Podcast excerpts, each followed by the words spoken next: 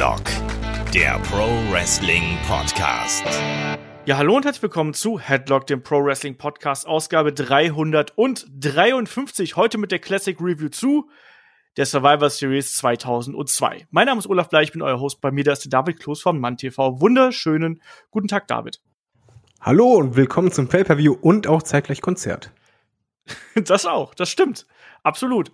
Und auch äh, zu einem User-Voting, was wir ja gemacht haben. Das heißt also, unsere Supporter konnten abstimmen, über welchen Survivor Series Event wir hier ähm, sprechen würden, welchen wir reviewen würden. Und ich frage jetzt mal, wen hättest du denn genommen? Also welchen Event hättest du dir rausgepickt? Vom Gefühl her hätte ich halt einfach gesagt, wahrscheinlich so 93, 94 würde ich tippen, aber ich muss dazu sagen, mir ist dabei aufgefallen, dass bei Royal Rumble, WrestleMania oder SummerSlam habe ich absolute Favoriten, wo du mich fragen könntest im Schlaf und dann würde ich dir direkt sagen und bei der Series nicht. Ich habe bei Series wirklich keinen im Hinterkopf, wo, wo ich hing, ah, unbedingt, das muss jeder gesehen haben. Ich hätte tatsächlich auch irgendeine aus den 90ern genommen. Also relativ weit vorne, also aus Platz zwei oder drei war auch die Survivor Series 90. Dann die Survivor Series von 2007, Batista gegen Undertaker im Hell in a Cell, war auch noch relativ äh, gut geklickt, sagen wir es mal so. Aber die 2002er Survivor Series hier, die hatte wirklich, also äh, im zweistelligen Bereich Stimmen vorne und das ist ja in der heutigen Zeit ganz schön viel, wie wir aus dem US-Wahlkampf wissen. Ähm, aber Vote müssen aber nochmal neu gemacht werden. Genau, wir müssen nochmal noch mal neu zählen, ob auch wirklich die Survivor Series 2002 gewonnen hat. Man weiß es nicht. Vielleicht hatten aber auch die User alle einfach die DVD zu Hause. Genau, so wie ich. Ich habe tatsächlich noch mal äh, nachgekramt und habe sie tatsächlich gefunden. Und ich muss jetzt hier mal meine Ansagerstimme auspacken, nämlich mit dem Slogan, der hier über der Survivor Series 2002 steht. Da steht nämlich The world's most famous arena hosts a night of action from both Raw and SmackDown. Five titles on the line, but it's simply survival that's at stake. Also, da wurde schon groß angekündigt und unter anderem auf den DVD-Features war das Match zwischen Goldust und dem Hurricane äh, gegen Lance Storm und äh, William Regal. Es gab auch das Musikvideo von Saliva, es gab ein paar Post-Match-Interviews und ähm, ein Making of Elimination Chamber und ein furchtbar hässliches Poster übrigens auch. Also auch dieses Poster von Rob Van Dam mit diesem verwaschenen Photoshop-Filter, den man da drüber gelegt hat. Naja, so war das damals, aber ich hab's noch. Und ich könnte es mir sogar noch anschauen, wenn ich einen DVD-Player hätte. Habe ich aber nicht mehr. Ähm, Was? Na klar. nee, habe ich nicht. Also, klar, bei, den, bei den Konsolen? Ja, gut. Ja, eben. Das stimmt. Ähm, aber die hatte ich tatsächlich auch sehr, sehr gut im Hinterkopf ähm, und hätte die dann auch wahrscheinlich äh, vielleicht als zweiter, dritter Pick genommen. Aber ähm, auf jeden Fall eine moderne WrestleMania und immer, äh, WrestleMania, eine moderne Survivor Series. Ähm, immer wenn wir so ähm, Votings machen, das finde ich ganz spannend, sind sehr oft e Events so um die 2000er dabei. Das finde ich ganz spannend. Also letztes Mal hatten wir ähm, SummerSlam 2000, jetzt haben wir Survivor Series 2002. Also es war schon eine sehr beliebte Zeit damals. Und David, kannst du dich noch dran erinnern, ähm, wo du den Event gesehen hast oder wann du den gesehen hast? Das kann ich wirklich nicht mehr. Ich, ich weiß es absolut nicht mehr. Ich weiß noch, dass ich damals total geflasht war, als diese Ankündigung kam mit der Elimination Chamber, weil das sah halt in, in der Vorankündigung, das fühlte sich halt so gigantisch an, oh, was passiert da? Ich weiß aber nicht mehr, wo ich das geguckt habe. Kein Jugendzentrum? nee, da war ich, glaube ich, zu alt für. Und du? Äh, ich hab's, ich weiß, dass das damals die Zeit gewesen ist, wo ich diese DVDs quasi aus ja, Tape Trader, sage ich jetzt einfach mal. Ne, es geht das habe. wieder los. Ähm, DVDs, die ich dann geschickt bekommen habe und ich vermute, ich habe die damals einfach ähm, bei mir in der Wohnung geschaut und wahrscheinlich war der David mit dabei, der andere David. Vermute ich jetzt einfach mal um die Zeit. Man kann auf jeden Fall vorwegnehmen, dass die Hörer sehr gut entschieden haben. Auf jeden Fall. Ähm, das ist eine sehr ansehnliche Survivor Series, die man sich auch heutzutage noch sehr, sehr gut anschauen kann. Aber man muss sagen, es ist keine klassische Survivor Series. Es gibt kein Elimination Match, also kein klassisches 4 gegen 4, 5 gegen 5 Elimination Match. Ähm, das fehlt hier so ein bisschen. Und trotzdem würde ich sagen, fangen wir dann mal hier mit dem ähm, Einstieg an in die Survivor Series 2002, weil wir wollen ja immer so ein bisschen dann auch Background liefern. Ne? Also Survivor Series 2002 fand statt am 17. November 2002 in New York im Madison Square Garden. Ähm, es waren insgesamt 17.930 Zuschauer in der Arena ausverkauftes Haus, wie es so schön heißt. Und ähm, was vielleicht auch mal ganz spannend ist, wie gut hat sich denn dieser Event überhaupt verkauft? Und da ist nämlich kurioserweise genau das eingetreten, was konträr zu dem steht, was du gerade gesagt hast. So, man ist gespannt darauf, was passiert. Diese Survivor Series erzielte nur 340.000 Buys im Vergleich zu 450.000 hm. Buys im Vorjahr und 450.000 Buys im Jahr danach. Tja, so kann es gehen. Klar, hier fehlen ein paar große Namen, die man äh, natürlich noch im Vorjahr gehabt hat. Man war in so einer Übergangsphase. Es ist ja das Jahr der Brand Extension gewesen. Da gab es ja im Frühjahr den ersten Brand Split, Raw und SmackDown getrennt. Es war eine andere Zeit. Und David, glaubst du, das hängt irgendwie damit zusammen, dass man hier erstmal so ein bisschen zögerlich gewesen ist, weil man gesagt hat, ja, mal gucken, was es wird? Ich glaube, es lag wirklich ein bisschen an der Star Power. Also ich habe es mal nachgeschaut, 2001 hast halt äh, einen Stone Cold und The Rock dabei. Das zieht halt einfach ein bisschen anders. Und 2003 hattest du halt gleich zwei McMahon-Matches. Und äh, McMahon zieht immer. Ja, 2-1 war das Ende der Attitude Era, mehr oder weniger. Also das war das Ende der Invasion-Geschichte und äh, da Winner Take All. Ja, also ich finde das nur so ganz spannend, wenn man da mal so drauf schaut und äh, man kann ja auch mal so ein bisschen gucken, was ist denn ähm, davor passiert ähm, bei der WWE. Das finde ich auch wiederum ganz spannend. Also wenn man so ein bisschen zurückgeht ähm, im Jahr 2002, was ist da so geschehen? Der ähm, letzte Big Four Pay-per-View war natürlich der SummerSlam 2002, das Comeback von Shawn Michaels, Brock gegen Rock ähm, im Main Event. Danach kam Unforgiven. Hier hatten wir es dann eben so, dass äh, es gab äh, im Main Event das erste Aufeinandertreffen zwischen Brock Lesnar und dem Undertaker. Das endete in einem äh, Double DQ. Es gab Kurt Angle gegen Chris Benoit zum Beispiel und ähm, ein Triple H, der ja dann auch im Main Event ähm, hier bei der Survivor Series 2002 steht, ähm, gewann gegen Rob Van Dam und damals mit Hilfe von Ric Flair. Das ist auch vielleicht noch ganz interessant. So, jetzt wird's aber umso spannender. Der Event davor, ähm, No Mercy, da war es dann so, dass wir hier ähm, zum einen das Hell in a Cell Match gehabt haben, Brock Lesnar gegen den Undertaker mit dem gebrochenen Arm und krasse Geschichte und so, also richtig blutige Schlacht. Ähm, wir hatten aber auch die Sache mit Triple H und Kane und damals war es ein, äh, ein Unification Match, wo die World Heavyweight Championship und die Intercontinental Championship zusammengelegt worden sind. Und ich sage dazu nur zwei Worte: Katie Wick, David. Können wir das nicht einfach ausklammern? da sind einfach so, so Sachen im Wrestling, wo man einfach sagt, das ist nie passiert ja, die berüchtigte Katie Vick Storyline, ähm, wo sich Triple H über Kane lustig gemacht hat, ihn verhöhnt hat und dann äh, angedeutet hat, dass ja Kane als junger Mensch einmal Sex mit einer Toten gehabt haben könnte. Ich kann es leider nicht anders ausdrücken. Es gibt diese Videovignetten, wo ein, wo ein Sarg aufgebaut ist und ein Triple H mit Maske in diesen Sarg steigt und so tun würde, als würde er mit einer Leiche kopulieren. Mensch. Ja, das sind einfach so Momente, wo man sich fragt, beim Booking-Team, beim Meeting, was ging da bei den Leuten vor, als einer das vorgeschlagen hat, überhaupt auf die Idee zu kommen? Und alle anderen haben gesagt, richtig coole Idee, machen wir. Tja. Was geht denn einem vor, wenn man das darstellen muss? Das ist auch die andere Frage.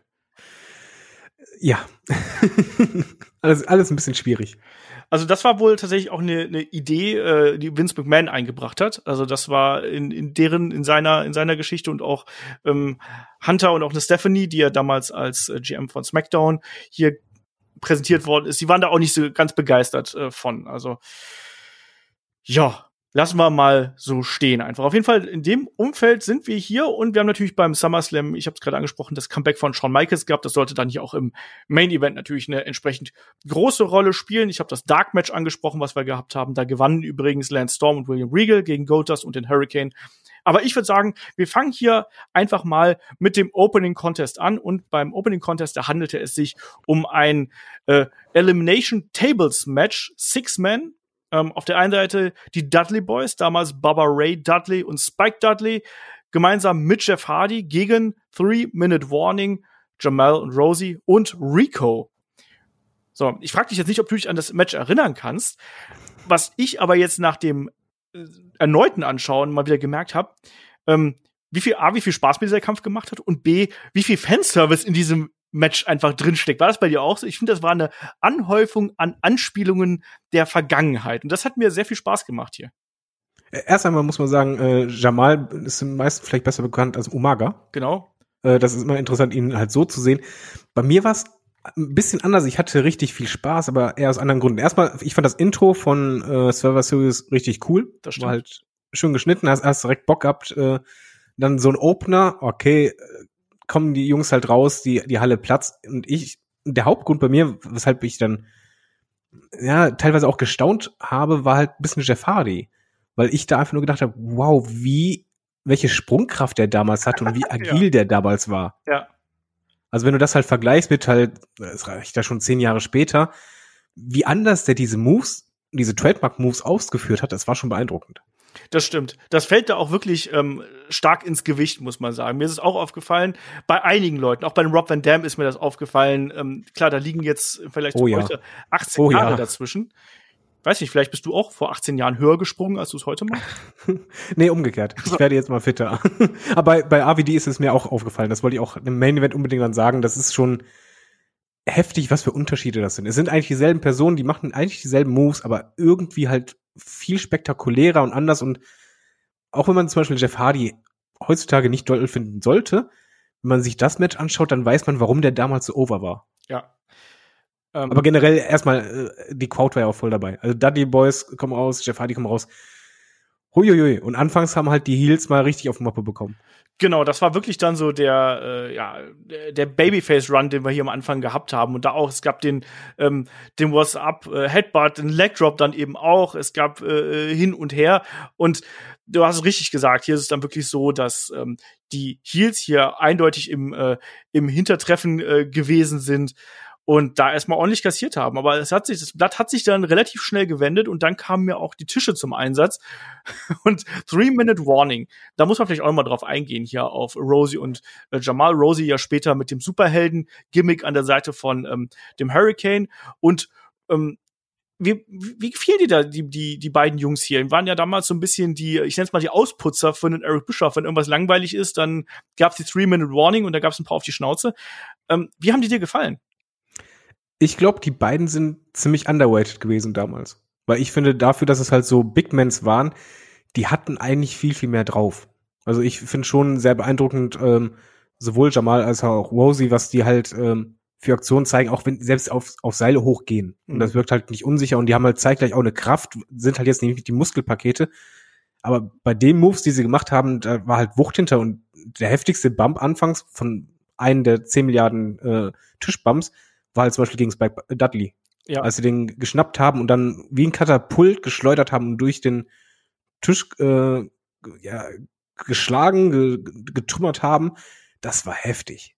Auf jeden Fall. Ja, auch vorher gab es ja schon mal eine Aktion, wo Rosie ja quasi ähm, ich nenne es mal so aus eigenem Ansporn heraus durch den Tisch gegangen ist und es einfach mal genoselt hat und sich die, ja. die, die Bruchstücke des Tisches genommen hat, um damit einen Spike Dudley zu verprügeln. Also das hat schon Spaß gemacht. Und danach haben sie ihn ja wirklich platt gemacht hier. Und du hast gesagt, diese, äh, ja, diese, diese Front Powerbomb, so würde ich es einfach mal nennen, wie sie ihn da durchgeschleudert haben, das hatte es schon ähm, in sich gehabt, ne? Und das äh, macht einfach Spaß. Wir haben auch die, diese typischen Hardy Boys Aktionen haben wir hier auch gesehen. Also diesen, ähm, wo sich dann ein Baba Ray hingelegt hat, ähm, damit ein Jeff Hardy drüber springen konnte, auch über oh, Seil. Das sah so gut konnte. aus ja. Also das sah richtig gut aus, weil Baba hat auf richtig, richtig Stabilität halt gezeigt. und, und ja, muss halt dazu sagen, Matt macht das halt oft nicht. Matt knickt oft ein bisschen ein. Und Jeff Hardy ist da halt drüber gesprungen, der hat das Seil noch nicht mal ansatzweise berührt. Also der war ja irgendwie gefühlt zwei Meter über dem Seil. Ja. Und genau das meinte ich mit so viel Fanservice. Ich finde, du hast hier immer wieder so viele Rückbezüge auf diese TLC-Zeit gehabt. Du hast diese ähm, dass ein Hardy und ein Dudley quasi hier zusammenarbeiten, das wirkt ja schon so absurd, aber du hattest halt immer wieder diese Trademark-Manöver, die dann darauf hingeführt haben. Und das ist ja dann auch der nächste, die nächste Elimination, die es ja hier gegeben haben soll. War es ja dann auch so, dass ähm, zum einen, was ich sehr mochte, es gab ja dann diesen, diesen Brawl nach draußen zwischen äh, Rosie und äh, Jeff Hardy. Da wurde dann draußen auf diesem ja, Weg quasi, ähm, wurde dann schon Tisch aufgebaut. Und das ist natürlich eine Anspielung gewesen auf den Royal Rumble 2000, ja. damals dieses äh, Tables-Match zwischen den Dudleys und den Hardys. Und da gab es auch die Swanton. Und was ich jetzt hier zum Beispiel sehr, sehr mochte, es sah ja zuerst so aus, als wenn hier ein Jeff Hardy in der Unterlage gewesen wäre. Und dann kommt ja Baba und rettet ihn. Und ich mochte es hier total gern, dass ein Baba nicht nur gegangen ist, einfach so, oh, ich rette den jetzt mal, sondern er ist ja gelaufen. Um, ähm, ja, generell, es wirkte sehr ähm, glaubhaft einfach. Du hast halt genau gemerkt, ey, Baba, oh, war im Ring aktiv, dann sieht er draußen, Jeff ist in, in der Bredouille, wenn er jetzt auch noch durch den Tisch landet, das war's dann erstmal, bin ich alleine da. Ich helfe den, der rennt schnell hin und rettet ihn, äh, sorgt dafür, dass Rosi halt wieder zurückkommt. das war schon richtig cool. Also äh, auch generell, du hast auch gemerkt, bei der Crowd, bei dem Match war die Crowd komplett drin. Und ich auch im Übrigen. Ich saß halt vom Fernseher, hab mir das gestern angeschaut.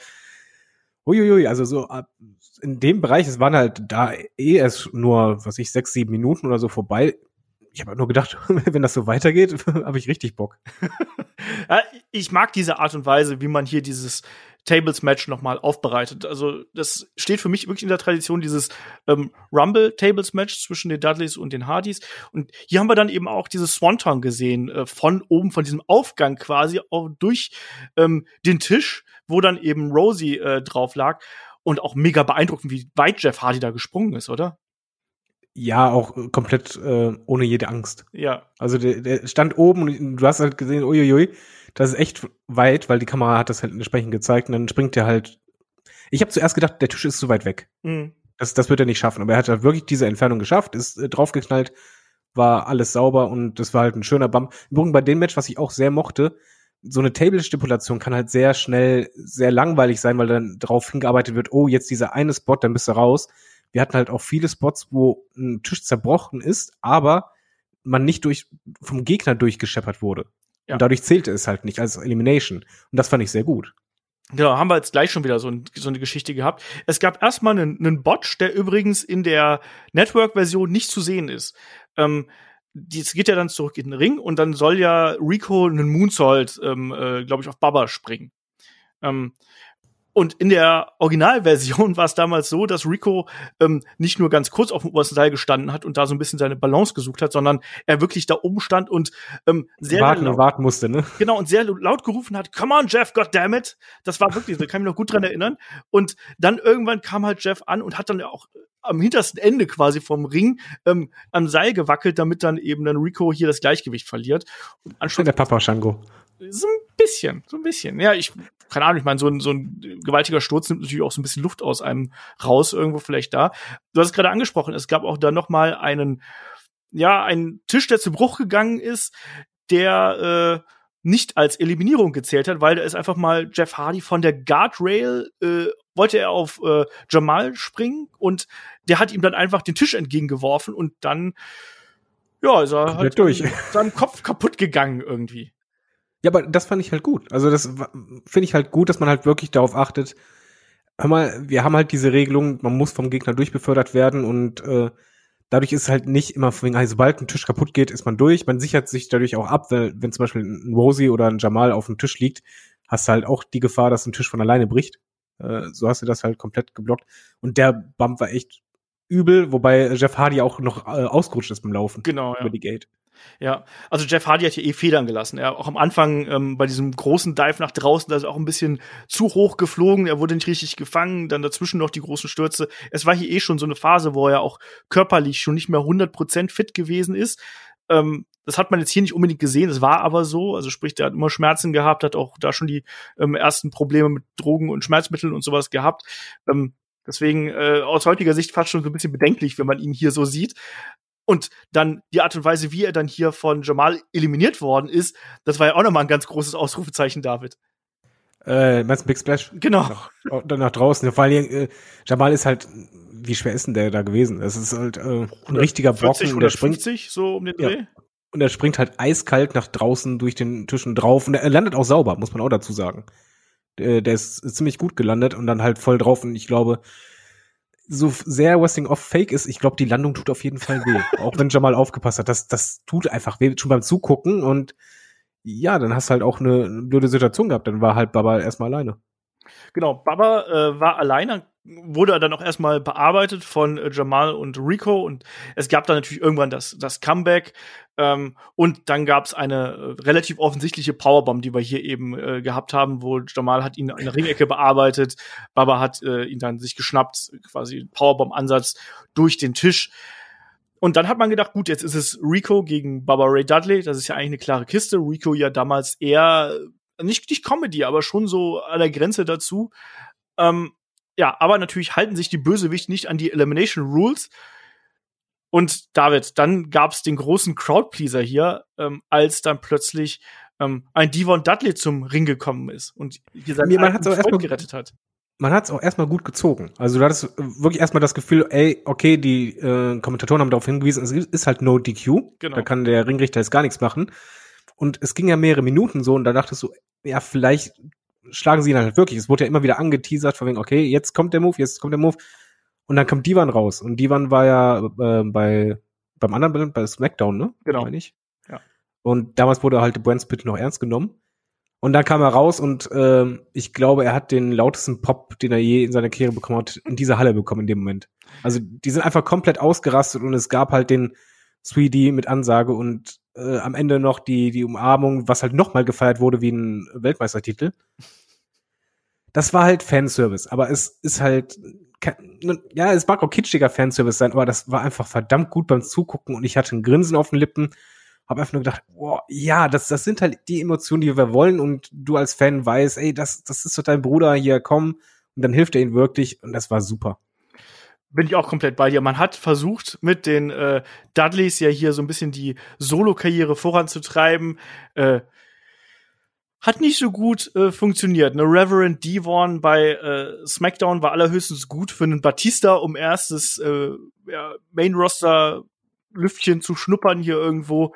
Ähm, Baba Ray als Singles Wrestler hat auch nicht so wirklich gefunzt. Die Leute wollten damals einfach die Dudleys haben. Die haben die Dudleys damals geliebt, auch nach dieser Phase der äh, TLC-Matches und der Tables-Matches und der Leiter-Matches auch. Ja, und dann hat es hier einfach gepasst. Man wollte die einfach wieder zusammen haben. Jetzt hier hat man es bekommen. Und äh, am Ende ist es dann eben so, dass es den 3D durch den Tisch gibt. Alle waren glücklich und man hat davor gesagt, ja, das nenne ich mal einen geilen Opener. Also mir hat der Tiere Spaß gemacht. Der ist, der ist jetzt kein technischer Leckerbissen, aber er ist genau das, was ich mir von einem Tables-Match erwarte. Ja, äh, das ist auch das, was ich mir von Opener erhoffe, dass ich einfach richtig Bock habe, direkt gute Laune. Wenn ich in der Halle bin, dann einfach denken, ey, das wird ein richtig schöner Abend und genauso war es halt auch. Also war super. Ich, ich hatte dann einfach nur gedacht, ich, wie gesagt, ich hatte diese Karten nicht mehr im Hinterkopf und ich habe einfach nur gedacht, als ich das erste Match gesehen habe und es war vorbei, so, oh, Danke, lieber Hörer. Habt ihr was Gutes ausgesucht? Das kann ein sehr guter Abend werden. Ja, ein guter Abend äh, ist vielleicht auch ein Stichwort. Wenn du damals im äh, New York gewesen wärst, da gab's ja äh, das äh, äh, äh The World, das, da war eine große, also Restaurant, Kneipen, Lokalität, Sportsbar-Lokalität. Ja, Sportsbar. Ne? Genau. Und, Aber die war schön. Ja, ja. Ich wollte da immer hin. Also wenn ich das damals gesehen habe, wenn die rübergeschaltet haben und da waren halt auch immer war irgendein Wrestling-Star oder halt eine Diva da oder sonst was, irgendjemand Bekanntes. Ich hätte da schon Bock gehabt, mal da zu sein, so, so halt mit anderen Leuten das zu gucken. Ja. Äh, Stacy Kiebler war da, hat gefeiert. Nur ihr damaliges Protégé-Test war natürlich nicht da, obwohl der gerne da wäre, weil David, er wäre natürlich gerne bei so vielen Testicles dabei. Oh, ich fand das so furchtbar. Aber äh, andererseits muss man auch dazu sagen, äh, es war auch schwierig hinzuhören, weil man die ganze Zeit dachte, oh, so knapp wie die Hose ist, vielleicht rutscht die noch. also das fand ich schon, das war halt eine andere Zeit, da hast du halt gesehen, huiuiui, okay, ich weiß, worauf ihr abzielt. Ja, natürlich. Das war ein bisschen Eye Candy für die männlichen Fans. Danach haben wir was gesehen, was wir heutzutage sehr oft bei NXT haben. Wir haben die Band Saliva gehabt, die auf der Bühne live äh, äh, ihren Titelsong hier für die Survivor Series vorgetragen hat, Always. Jetzt muss ich erstmal fragen, David, deine Meinung zu äh, Saliva und dem Song hier? Es gibt bessere Bands, aber äh, es ist halt rockig, es passte zu der Zeit. Damals war so ein bisschen New Metal-Style dabei. Ich muss halt zugeben, mich hat es nicht gestört, weil der, der Song war jetzt auch nicht fünf Minuten lang oder so, das war halt eine zwei, drei Minuten Performance. Und es war auch keine schlechte Performance. Wir haben schon bei Wrestling deutlich schlimmere äh, Live-Performances gehabt als dort. Und generell muss ich sagen, was mir halt auffiel beim Gucken bei dem Pay-Per-View, zwischen den Matches war eigentlich immer kurze Pause. Ja. Du hattest immer irgendwas da drin, was halt dir kurz ermöglicht, in der Halle äh, oder halt so vorm Fernseher mal kurz aufs Klo zu gehen oder mal runterzukommen. Ich fand das ehrlich gesagt sehr angenehm. Ja, ich fand das auch äh, absolut in Ordnung. Es hat auch hier noch mal ein bisschen Stimmung gemacht, finde ich. Äh, nach dem jetzt mal mit Bildern unterstrichen. Genau, das, das meinte ich ja mal, dass man ja quasi einen Live-Auftritt mit Szenen ähm, untermalt hat, die so ein bisschen die großen Fäden des heutigen Abends so ein bisschen erklärt haben. Also ein bisschen ein verspätetes Intro noch mal zusätzlich obendrauf. Kann ich mit leben. Ich finde den Song finde ich auch okay. Ich finde Saliva so ja tut nicht weh, sagen wir es mal so. Ne? Ähm, was die für Musik machen. Ja, es gibt Schlimmeres. Ja, ja, eben. Es gibt bedeutend Schlimmeres. Und ich finde auch, dass der Titelsong hier ähm, echt gut zu dem äh, ganzen Drumherum gepasst hat. Ähm, wir haben dann gerade eben schon angesprochen, wir haben einen Rob Van Dam gesehen, der hier Backstage zwischen zwei, waren es Gabelstapler? Ich glaube, es waren Gabelstapler auf jeden ja, Fall. einen auf Jean-Claude Van Damme gemacht hat. Genau, einmal den äh, ne, Van Dam Split hier gemacht hat. Ähm, und dann geht's weiter zum nächsten Match, ähm, so ein Smackdown-Match. Deswegen haben wir dann hier auch wechselnde Kommentatoren immer wieder. Jetzt diesmal sind es dann ähm, für SmackDown Michael Cole und Tess. Bei ähm, Raw sind es dann äh, Jim Ross und der King gewesen. Hier haben wir jetzt das Cruiserweight-Title-Match zwischen Jamie Noble und Billy Kidman. Damals die Cruiserweight-Division von den Wrestlern her schon ordentlich besetzt. Von der Bedeutung her, ich sag's mal ganz böse, ähnlich wie heute auch eher ein Unterbrecher und das hat man hier auch im Match, finde ich, gemerkt. Ähm, David, wie war deine Einstellung zu Leuten wie einem Jamie Noble und Billy Kidman? Ich war nie ein Riesenfan von Jamie Noble, muss ich zugeben. Äh, er war halt okay, aber ich fand ihn nie so doll. Und bei Billy Kidman war immer so das Gefühl bei mir, der könnte eigentlich mehr sein, nur der hat gar kein Gimmick. Und, also mir fehlte eine neue Musik bekommen, die überhaupt nicht so Ja, aber, aber mir fehlte einfach so ein vernünftiges Gimmick bei ihm, weil im Ring fand ich den Typen super. Äh, und ja, was du halt sagst, stimmt total. Du hast auch bei der Crowd gemerkt, es war halt ziemlich tote Hose. Äh, leider, weil die beiden haben äh, eigentlich ein ziemliches Feuerwerk abgebrannt. Also die haben sehr, sehr schnelles Match gehabt, kaum Downside. Generell das Match hat mich überrascht und zwar positiv. Also äh, ich war dadurch, dass ich halt äh, ja nicht so involviert bin emotional in der Cruiserweight Division damals. Ich fand halt die Storylines waren halt einfach unbedeutend. Man hat immer wieder was versucht, aber richtig connected hat das selten. Aber das Match war gut. Und anfangs hatte das Match das Problem, mich erstmal reinzuziehen, aber je länger es ging und als dann die ersten Nearfalls kamen, uiuiui, da war ich schon ziemlich beeindruckt, vor allen Dingen, weil es halt ein paar Moves gab, die du so eigentlich eher aus der heutigen Zeit kennst und damals sehr selten gesehen hast.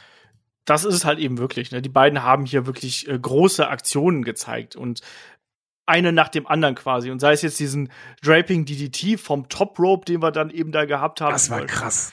der dann äh, wirklich also der war super gesellt, das sah so übel aus. Ja, mit dem Handstand verkauft quasi, ne? Kidman ja. mehr oder weniger wirklich senkrecht einmal in den Boden gerammt. Wir haben die äh, die BK Bomb gesehen, wir haben die Tiger Bomb immer wieder gesehen ähm, und man man hat es geschafft hier tatsächlich in diesen sieben Minuten, die es hier gegeben hat, hat man es geschafft, die Leute ähm, die haben sich auch anfangs dafür nicht interessiert. Ähm, muss man ganz klar sagen, am Anfang keine Reaktion da, aber durch die Intensität der Aktionen, die es hier gegeben hat und die schnelle Abfolge der Aktion, hat man es geschafft, eine Crowd, die uninteressiert gewesen ist, doch hier in den Bann zu ziehen. Also jetzt nicht übertrieben, aber das war nee, schon okay. So.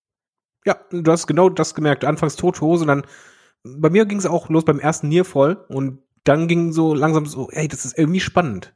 Und dann wurde man auch involviert. Äh, Nidia hat auch eingegriffen. Und am Ende war es auch so auch eine Art Storyline dabei einfach. Das passte. Genau, also man hat ja auch hier im Vorfeld nochmal aufgedröselt, dass ja ein Billy Kidman auch die Wochen davor schon gegen den Jamie Noble gewonnen hat. Das heißt, er war hier so ein bisschen der Favorit.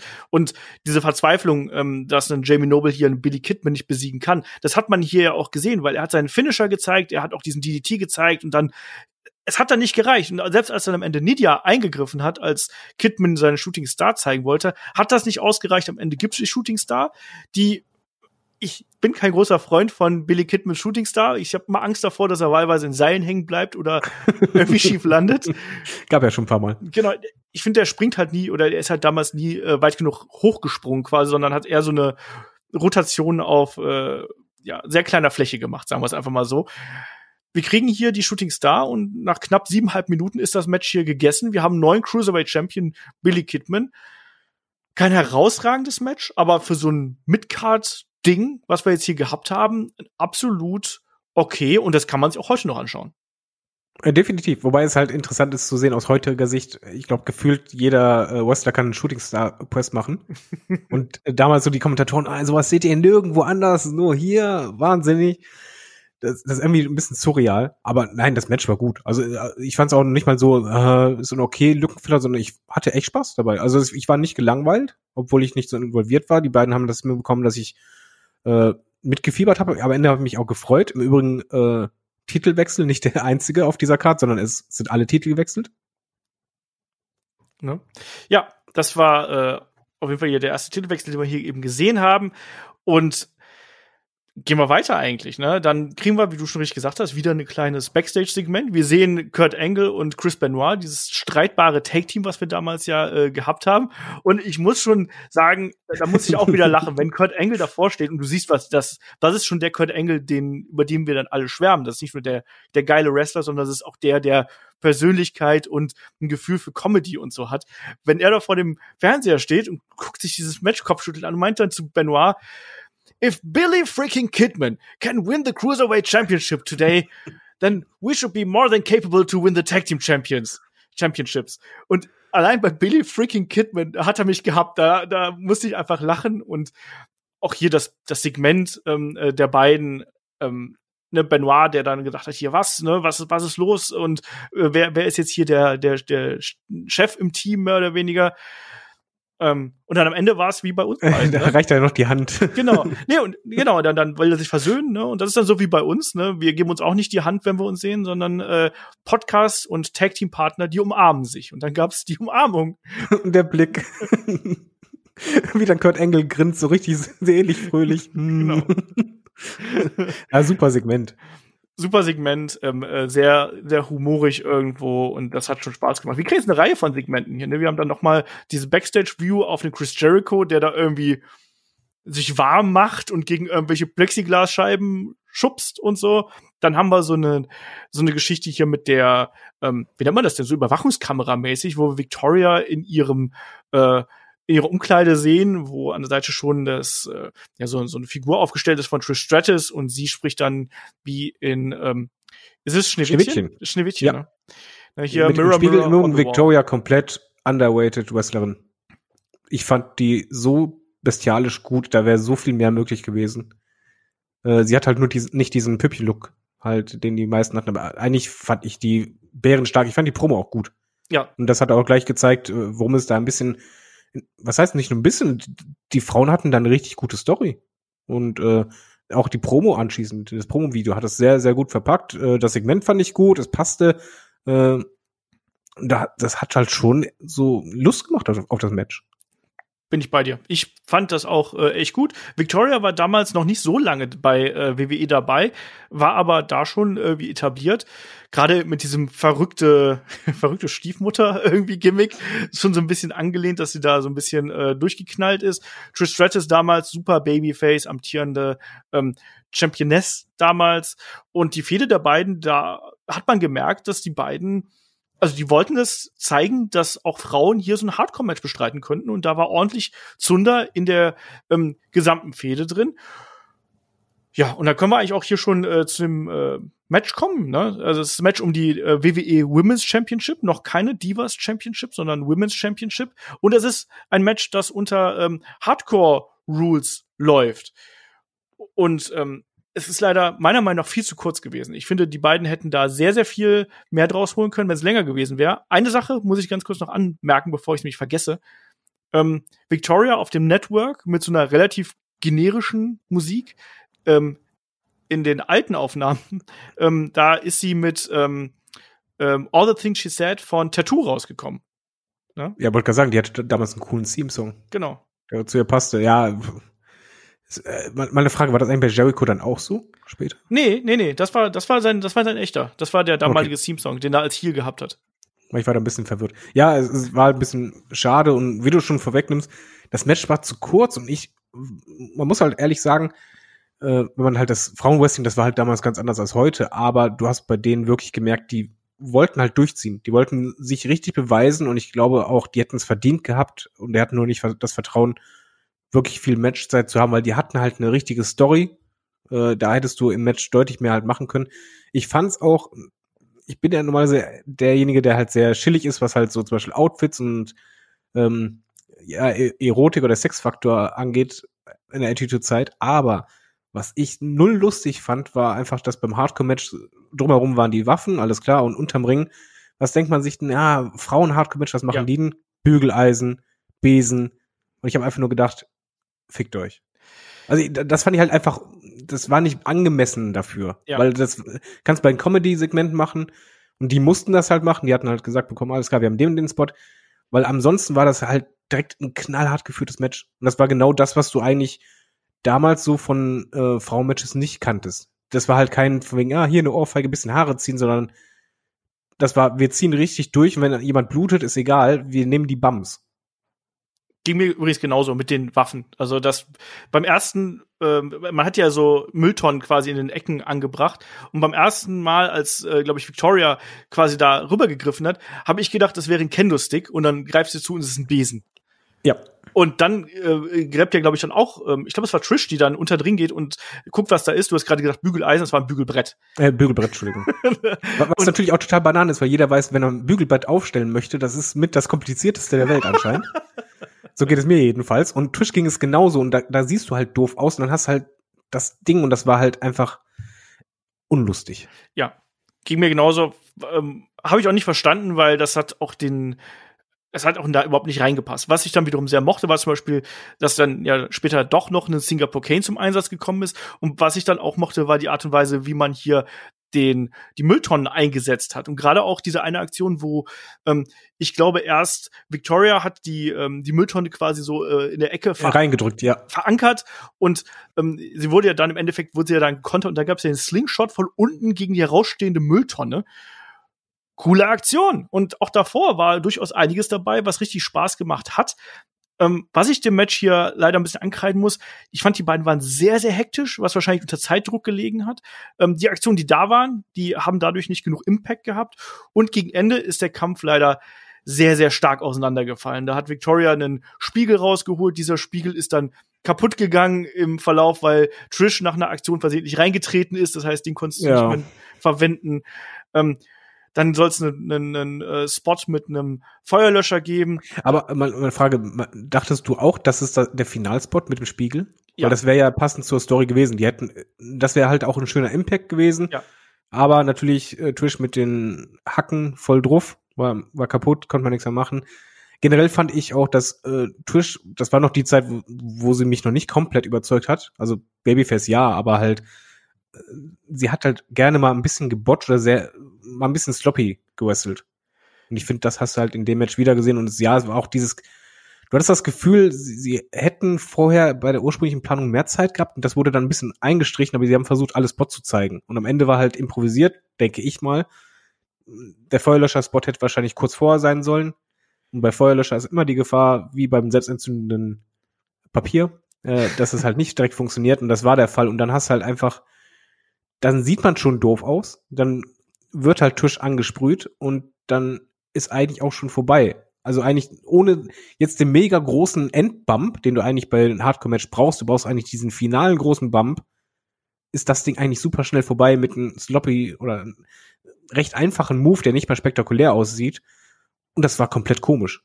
Ja.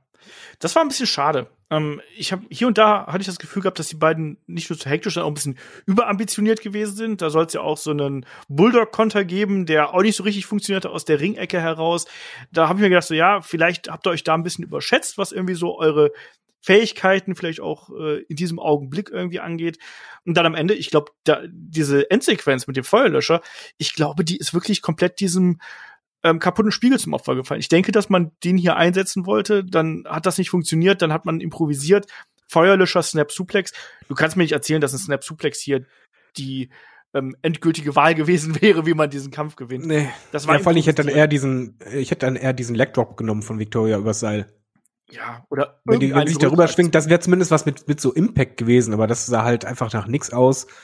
Und ja, es wäre halt interessant zu wissen, wie wäre eigentlich die Endphase gewesen. Also ich kann mir halt vorstellen, Trish wird geblendet mit dem äh, mit dem Feuerwehrlöscher, äh, mit dem Feuerwehrlöscher und anschließend dann den Spiegel ins Gesicht bekommen. Zum das wäre halt ein cooler Bump gewesen, hätte das äh, ja, hätte das unterstrichen, gut abgeschlossen, so war halt Victoria Siegerin, aber du hast halt Publikum gemerkt, alle so, wie, das war's jetzt? Das, das war halt komplett Antiklimax. Ich finde aber trotzdem, das Match konnte man sich anschauen. Also es gibt halt deutlich schlechtere Frauenmatches zu der Zeit. Das stimmt. Und ich finde vor allen Dingen, es war ein wichtiges Match. Weil äh, ich so hektisch und so weiter es alles war, es war halt eben nicht dieses typische, ja, Püppchen, äh, wir schlagen so vorsichtig, wie es nur geht, um nicht das Gesicht der anderen irgendwie zu verletzen oder äh, ja, nicht so, so schön äh, dazulassen, wie es halt eigentlich ist sondern das war halt wirklich, beide wollten was beweisen und ich glaube, sie haben es auch bewiesen, dass man halt Backstage gemerkt hat, okay, Frauen können halt auch mal ernste Matches führen und vor allen Dingen auch mal harte Matches, wo die eben nicht so drauf achten. Ich fand auch, auch wenn Zufall war, dass Victoria geblutet hat, es hat sie einfach nicht die Bohne interessiert. Das stimmt. Ja, aber im Endeffekt, ob man das jetzt damit ähm, erreicht hat, dass man da mehr draus macht, äh, nee. Nee. Es ist halt schade, weil die Story so gut aufgebaut war. Ja, das stimmt, das stimmt schon. Ich, ja, ich äh, will den da auch gar nicht jetzt irgendwie da an den an den Karren pieseln oder so. Das war schon ähm, für das, was es sein sollte, war das in Ordnung. Ähm, am Ende ist es halt auseinandergefallen. Das muss man einfach so sagen. Ja. Und da werden auch beide nicht mit zufrieden gewesen sein. Da muss man jetzt gar nicht drüber diskutieren. Ähm, ich finde, wenn das Match hier noch, ich sag mal, fünf, sechs Minuten mehr bekommen hätte und die beiden ein bisschen ruhiger hätten agieren können, wenn dieser ähm, Spiegelspot funktioniert hätte, dann wäre das ein richtig, richtig gutes Match gewesen. So kann man eben sagen, äh, die haben sich absolute Mühe gegeben, in den sieben Minuten wirklich ein intensives Match auf die Bühne zu bringen. Aber dann am Ende hat es leider nicht 100% gereicht und dann war es improvisiert und das war dann eben eher ein bisschen schwierig. Gerade für eine Victoria, die ja noch nicht allzu lange dabei gewesen ist und für die das der erste Women's Title hier gewesen ist, war das ein bisschen schade. Ich meine, sie hat im späteren Verlauf den, den Widow's Peak, glaube ich, als ähm, Finishing Move äh, verwendet hätte man da einfach noch eine große Aktion zum Ende gehabt, wenn man da vielleicht ein bisschen glücklicher mit rausgegangen. So ein Snap Suplex ist halt nix. ja, vor allen Dingen im Vergleich zu den Moves, die es vorher gab. Genau das. Genau das. Naja. Ähm, kommen wir zum äh, weiteren Geschehen hier. Wir haben einen T, der sich natürlich auch Backstage aufwärmt.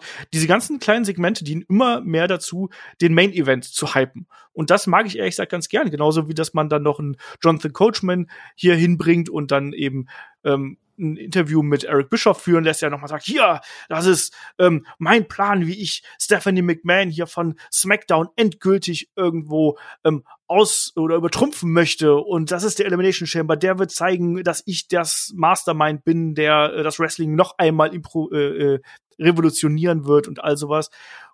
Denn er ist einfach so verdammt gut. Genau, er ist einfach so verdammt gut. Und dann kam ja auch ein äh, Bischof, äh, ein Bischof, ein Big Show natürlich ähm, dazu, der ja kurz vorher zu äh, SmackDown getradet worden ist und sagt dann zum guten Eric hier, hör mal, das ist ein riesengroßer Fehler und ich werde es dir heute zeigen, wenn ich hier als Champion ähm, die Halle verlasse. Und dann kriegen wir noch mal ein weiteres Promo-Segment mit Brock Lesnar und Paul Heyman. Paul Heyman hier, der absolut verzweifelt ist und Angst davor hat, dass sein Klient Brock Lesnar hier den Titel verlieren könnte gegen The Big Show, weil Big Show hat ihn von der Bühne geworfen, hat ihm die Rippen gebrochen. Ähm, und den Turn, den man aus drei Kilometern Entfernung riecht.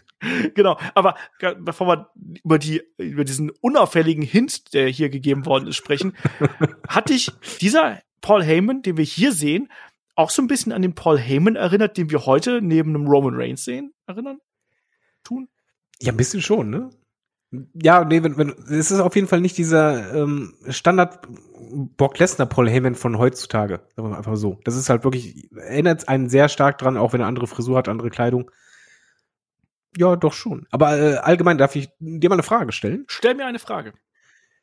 Ähm, vermisst du solche Segmente nicht heutzutage auch ein bisschen? Also ich fand das wirklich total angenehm zwischen den Matches halt nicht nur die Promos zu haben und dann direkt das nächste, sondern halt wirklich diese Interview-Segmente und halt nicht nur Interview, sondern halt auch wirklich mal eine kurze Vignette oder kurze Promo einfach. Dadurch hatte ich dann auch mehr Bock, ja, am Ball zu bleiben, weil das sich alles dadurch für mich immer ein bisschen größer anfühlt.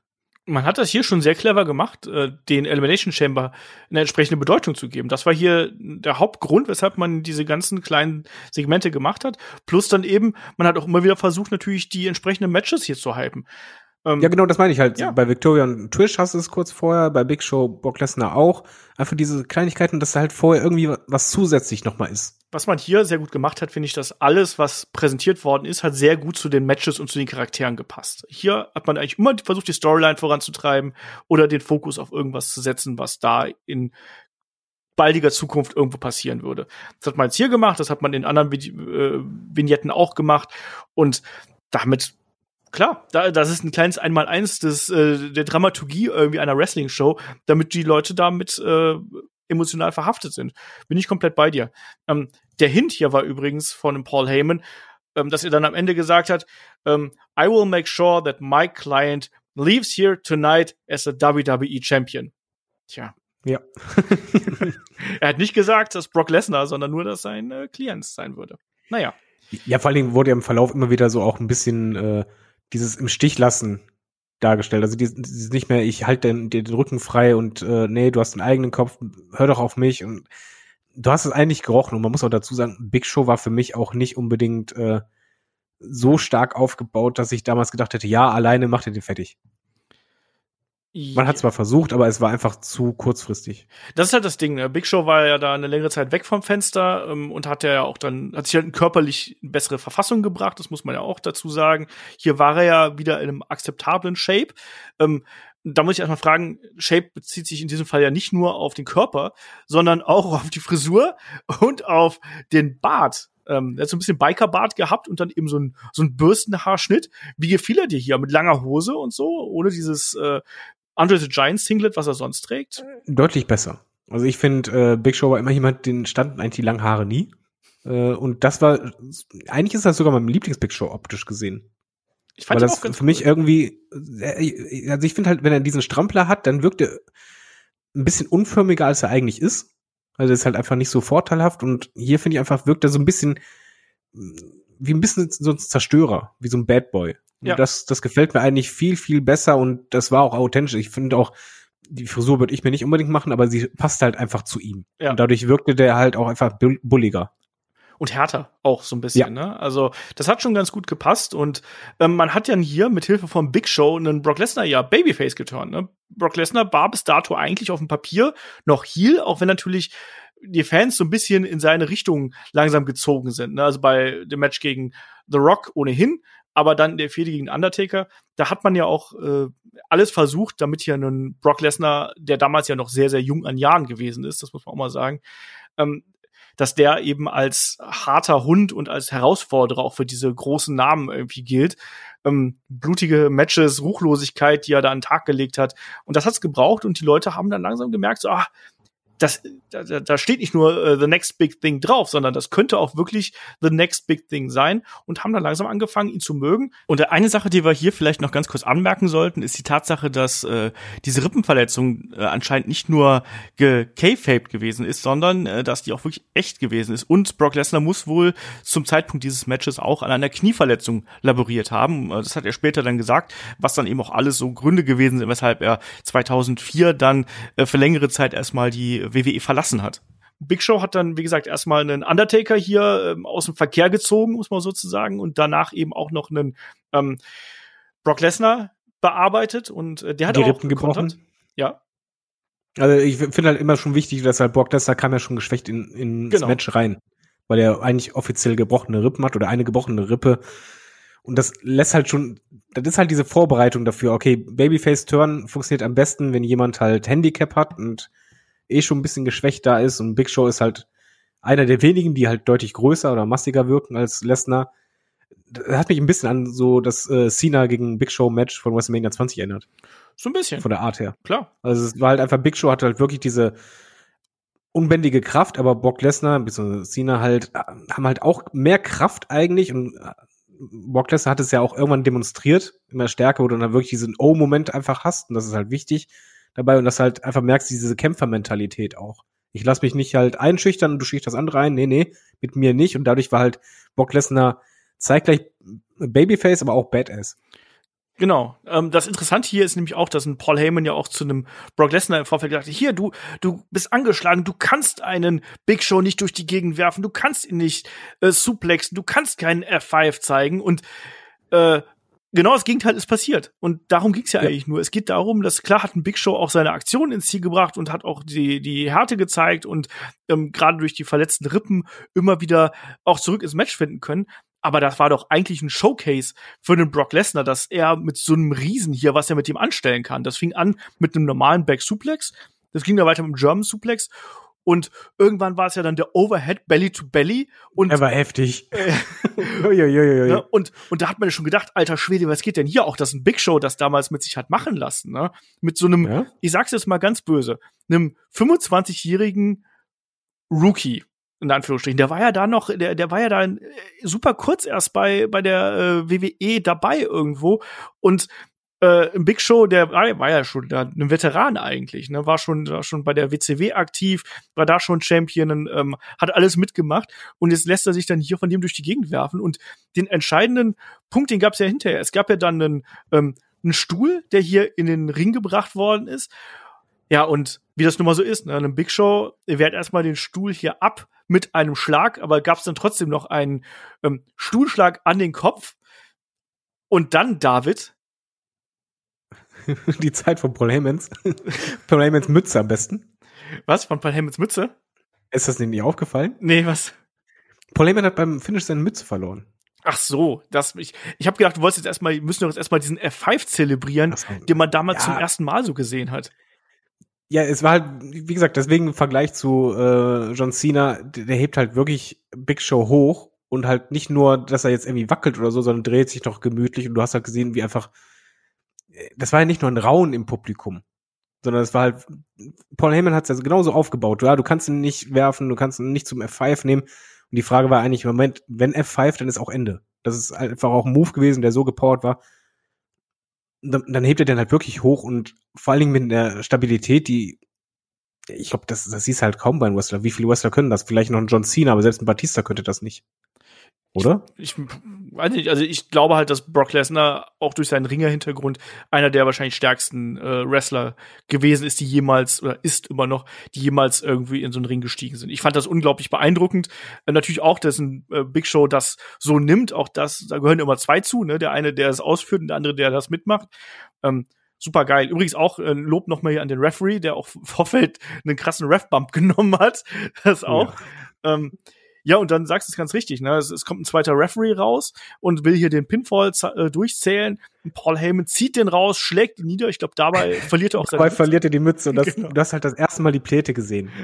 Weil du, sonst hat er halt diesen Pferdeschwanz und du hast halt gesehen, wie er noch die Mütze versucht hat zu fahren. Ich, ich weiß, das ist eine Kleinigkeit, aber es, er hat halt eigentlich sich mal optisch so dargestellt, als hätte er halt volles Haar und total lang und so. Und dann siehst du halt diese Megapläte. ähm, das hat im Publikum auch gemerkt, das war halt einfach kurz ein schmunzelnder Moment, aber er, er unterbricht halt, er, schlägt da sogar zu. Und das macht Paul Heyman nicht so oft. Äh, das ist halt schon bedeutsam und er hilft dann halt einfach, ja, das ist halt der Turn gegen Lesnar. Lesnar ist total geschockt und am Ende äh, hilft halt Big Show.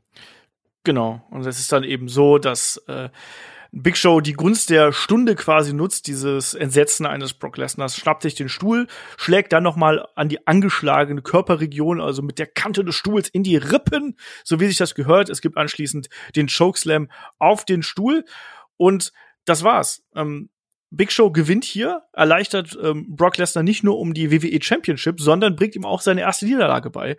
Und es ist ja immer so ein Ding, Brock Lesnar war äh, monatelang unbesiegt, war unbe ist unbesiegt Champion geworden gegen The Rock beim SummerSlam. Und das hier war jetzt ein relativ kurzes Match. Ähm, hat das für dich trotzdem funktioniert? Ist das eine okaye Art und Weise, wie man einem Beast wie Brock Lesnar hier seine erste Niederlage beibringt? Mm, ich fand das ehrlich gesagt nicht so doll. Mir war es auch einfach zu kurz. Also ich hätte da lieber gehabt, dass das wirklich ein bisschen wie, wie so eine Schlacht ist, wo halt Brock Lesnar erstmal wirklich unterlegen ist über einen längeren Zeitraum und dann halt diese Kraftdemonstration, diese Wildheit äh, dafür sorgt, dass er halt sich zurückkämpft, um dann halt Paul Heyman zu überraschen. Weil so war das halt alles. Mir war es halt zu schnell. Äh, irgendeine lustige Kleinigkeit, die ich halt am, am Ende halt äh, auffallend fand oder so strange fand, anstatt dass Big Show den Titel nimmt, hatte äh, Paul Heyman den Titel in der Hand. Ja, und zwar die ganze Zeit. Und äh, das, das war halt nochmal unterstrichen von der Storyline, eine Kleinigkeit, die ich halt äh, lustig fand.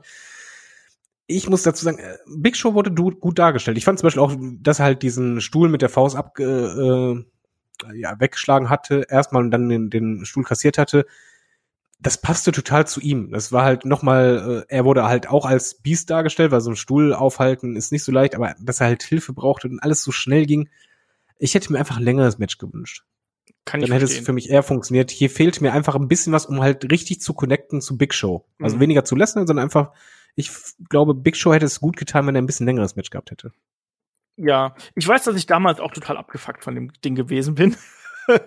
ähm, aus heutiger Sicht habe ich mir aber gedacht, ich, mich hat das trotzdem unterhalten. Und das ist eher was, was ich jetzt äh, so ein bisschen stärker bei so einer ähm, äh, Rekapitulation irgendwie da. Es war nicht langweilig, also auf genau. keinen Fall Ja, es war beeindruckend. Es hat trotzdem auch einen Brock Lesnar gut aussehen lassen, weil natürlich er, er ist hier betrogen worden, seine, äh, er ist bearbeitet worden und das war alles irgendwie ähm, eigentlich nur eine große Bühne für einen Brock Lesnar, dass er hier den Titel los wird, damit man eigentlich das äh, nächste große Match für ihn aufbaut. Und für ihn ging es ja dann weiter. Big Show ähm, muss man sagen, ähm, der war den Titel relativ schnell wieder los. Der hat nämlich bei Armageddon äh, kurz Zeit drauf an Kurt Angle verloren. Brock Lesnar wiederum ähm, hat den 2003er Rumble gewonnen und dann ging es auf dem Weg Richtung WrestleMania 19 und da äh, wissen wir, was passiert. Das war das äh, legendäre Main Event Match zwischen Brock Lesnar und Thema Kurt, Shooting Star. Genau und Kurt Angle. Also ähm, Brock Lesnar springt zwar die Shooting Star äh, deutlich höher als ein Billy Kidman, aber naja, wir wissen, was da passiert ist. er ist auf jeden Fall am Bies, aber ich glaube, genau das ist vielleicht mein Problem dabei. Also ich hatte nochmal, ich fand das Match nicht schlecht. Es war halt auch zu kurz, glaube ich, um richtig ja. mies zu sein. Aber ähm, es war, es gab beeindruckende Spots. Es war halt eine Kraftdemonstration. Aber ich glaube, mein Hauptproblem war einfach, dass du beim Zugucken schon, selbst wenn du nicht mehr drin bist äh, zu der Zeit, weißt, Big Show ist eigentlich ein Übergangschamp. Ja, war er ja im Endeffekt auch. Ja. Aber egal, es gibt Schlimmeres. Also wie gesagt, wir, das ist kein Downer, das war einfach nur äh, mir ein bisschen zu kurz, aber ansonsten Umsetzung war gut. Vor allen Dingen Storyline-mäßig passt halt alles. Was ich ehrlich gesagt nicht so ganz verstanden habe, weshalb äh, Heyman und Big Show danach weggerannt sind, sofort in die Limousine. Keine Ahnung. Und nichts wie Big Show, wie das aussah. ja, ne, gerade auch, wenn, wenn er sich da so schnell in so ein Auto quetschen möchte mit seinen Ausmaßen. Naja. Lassen wir mal so stehen. Ähm, nächstes Match auf der Card war der Kampf um die WWE Tag Team Championship, äh, Elimination Style hier. Ähm, wir haben die amtierenden Champions Edge und Rey Mysterio gegen die äh, Los Guerreros, ähm, Eddie und Chavo, wobei die Los Guerreros eigentlich zu viel sind, weil das ist die die Guerreros, aber egal. Ähm, und dann eben das dritte Tag Team im Bunde ist äh, Kurt Angle und Chris Benoit. Hier kurz im Vorfeld hat es dann eben noch ähm, den Titelwechsel gegeben, wo Edge und äh, Rey Mysterio sich in einem ähm, Two out of Three Falls den Titel von Angle und Benoit geholt haben, aber eben nur durch Eingriff von den Guerreros. Und ich glaube, dieses Match hatten wir schon mal im Match of the Week, kann das sein? Wir nicht. Okay, dann wir nicht. Ich, wir, wir hatten es auf jeden Fall noch nicht. Und äh, das ist auch das Match, wo ich davon ausgehe, dass du eine ganz andere Bewertung abgeben wirst als ich. Okay, ich bin gespannt, was du da äh, gleich zu sagen hast. Ähm, man muss natürlich sagen, das sind hier die berüchtigten SmackDown Six am Werk, also Benoit, Angle, Edge, Rey Mysterio und äh, die Guerreros, die wir hier eben haben und ähm, durch den ähm, damaligen Headbooker von SmackDown durch einen Paul Heyman ja in diese Position gebracht worden sind, wo man nicht nur die Tag Teams ähm, irgendwie pusht, sondern eben auch die jeweiligen Figuren pusht und da auch einzelne Geschichten erzählt. Kurt Angle, Chris Benoit haben wir hier erzählt, auch die Guerreros profitieren davon, gerade Eddie Guerrero und auch Edge und Rey Mysterio haben ja hier super funktioniert als Team und äh, ja, das war die Geschichte, die wir hier gehabt haben. Und man hat hier gerade in der Anfangsphase schon so ein bisschen äh, das Gefühl gehabt, dass hauptsächlich das Match zwischen Edge und Mysterio auf der einen Seite und Angle und Benoit auf der anderen Seite abläuft, oder? Also das ging immer hin und her und die Guerreros waren ja eher immer so die, äh, die, die Betrüger und die hier und da mal eingegriffen haben, aber sich eigentlich über weite Strecken rausgehalten haben. Ich bin gespannt. Ja, sogar aktiv. Also es, es sollte ja einen Tag geben und die Los Guerreros äh, sagen dann einfach, nö, wir gehen mal aus dem Weg, damit wir gar nicht erst abgeklatscht werden können. Oder wenn die an abgeklatscht wurden, dann richtig dieser Blick, oh, ich jetzt, aber oh, ich möchte eigentlich gar nicht. Also es war halt wirklich, eigentlich ging es zwischen Edge und Rey Mysterio und Chris Benoit und Kurt Angle. Man muss auch dazu sagen, die größte Story war ja auch eigentlich Chris Benoit und Kurt Angle. Genau. Und äh, das ist vielleicht auch mit mein Hauptproblem beim Match. Also es fing halt eigentlich relativ klassisch an, wo, wo du halt wirklich diese beiden Teams äh, primär im, im Ring hast. Äh, Rey Mysterio auch im Übrigen damals in deutlich anderer Art, wie er gewrestelt hat, als äh, zehn Jahre später, mhm. finde ich. Also er war deutlich, deutlich schneller und äh, spektakulärer. Ähm, Edge und Mysterio passen als Team super, was halt total surreal ist, weil die eigentlich nichts gemeinsam haben, aber ich finde, die haben sich irgendwie gut ergänzt. Gerade die äh, Tag Team Moves, wenn die zusammen was gemacht haben, sah immer sehr sauber aus. Und Edge war halt derjenige, der halt Mysterio im Grunde genommen ja mit seiner Kraft oder äh, Statur geholfen hat, um halt die Moves aus, äh, auszuführen. Und äh, Mysterio derjenige, der halt einfach dieser Flinke war. Äh, auf der anderen Seite hast du Chris Benoit und Kurt Angle, die beiden, die halt knallhart sind. Würde ich halt einfach mal so sehen, gerade halt auf Matt Wrestling. Ja, und es hat sich erstmal auf die konzentriert und die Anfangsphase fand ich zum Beispiel bisschen unspektakulär und auch, ehrlich gesagt, so die ersten fünf Minuten waren für mich ziemlich langweilig. Okay. Ich kam, ich kam echt schwierig rein und äh, dann äh, irgendwann äh, hat das Match an Fahrt aufgenommen. Ich, ich fass mal die Zeit ein bisschen kürzer zusammen. Irgendwann kam dieser typische AEW-Moment, wo man gesagt hat, äh, Regeln gibt es nicht. Dann ging's richtig ab. Äh, ich hatte auch richtig Spaß dabei.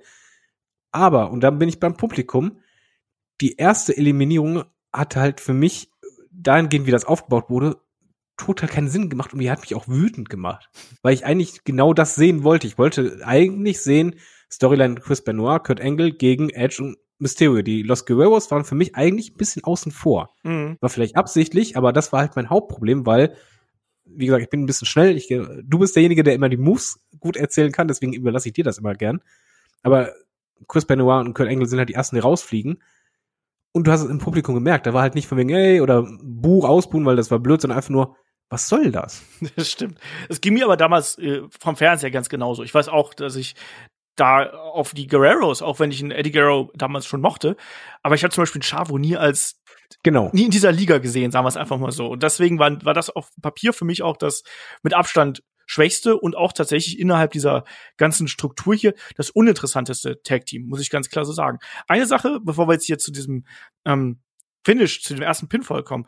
Ähm, eine Aktion möchte ich noch äh, ganz kurz aufgreifen. Das ist nämlich diese Aktion, wo es den kombinierten Crossface und Ankle Lock gegeben hat, wo Angle einfach mal einen Drop Toe Hold gezeigt hat gegen Edge und quasi ihn damit äh, für einen Chris Benoit serviert hat, der ihn dann in den Crossface genommen hat, während ein Angle, der natürlich den Drop Toe Hold gezeigt hat, gleich am Fuß festgehalten hat und dann ähm, Rey Mysterio dann sofort super cool gekontert hat. Also ich glaube, einen Angle mit der Fast Press rausgenommen hat, dann den Schwung mitgenommen hat, in die Seile gegangen ist und dann noch mal einen äh, Dropkick oder sowas gezeigt hat fand ich super cool, wie man das hier gelöst hat. Genau diese Schlussphase, die du gerade angesprochen hast von diesem ersten Fall, wo es halt dann hin und her gegangen ist, ähm, auch den Eddie Guerrero, der dann Frog Splash auf Edge springt, ähm, dann soll es das, das, das Cover geben und Brenoir ähm, bricht dann quasi das Cover mit einem wirklich fiesen, fiesen, fiesen, fiesen Flying Headbutt wieder auf. Und dann kommt genau das, was du gerade eben äh, angesprochen hast. Man hat so ein bisschen das Gefühl gehabt, so jetzt könnte es hier langsam soweit sein, dass die erste Eliminierung da ist. Ähm, äh, und dann kommt eben ein Chavo Guerrero, äh, attackiert Benoit von hinten mit dem Titel. Ähm, wirft dann anschließend diesen Gürtel. Vor, vor, allen Dingen, er trifft den Rücken und nicht den Nacken, wie oder Hinterkopf, ja. wie die Kommentatoren es die ganze Zeit sagen. Ja, ja, ja, ja. Und dann wirft er halt eben diesen Titelgürtel ähm, ähm, Engel zu und daraus ergibt sich da eine Streiterei zwischen den ähm, beiden. Es gibt den äh, Missile Dropkick von Rey Mysterio ähm, gegen Benoit, der auch nicht richtig gut aussah, als er dann in den äh, Engel reinflog.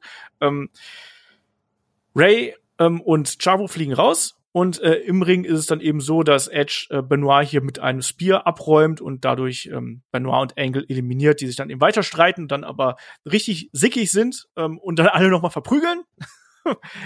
ich auch, auch komplett sinnfrei. Ja, ja, ähm, das ist halt das. Ist ja nicht so, dass sie es versucht haben, irgendwie den anderen, den jemand wegzunehmen, sondern einfach nur, okay, jetzt, jetzt anstatt sauer aufeinander direkt zu sein, erst einmal alle wegboxen und dann sauer aufeinander sein. Ja, so macht man das, wenn man so harte Typen sind wie die beiden. Susan hat ja auch immer so bei Headlock. Natürlich, immer. ja, ich, ich, ich finde auch, dass äh, es gibt andere Matches, die äh, hier besser sind in der Struktur. Ähm, ich habe mich aber trotzdem gut enthalten gefühlt, muss ich sagen. Und klar, das Ende ist so ein bisschen, hm, Anfangsphase kann ich auch verstehen, dass die nicht ganz so gut äh, bei dir äh, weggekommen ist.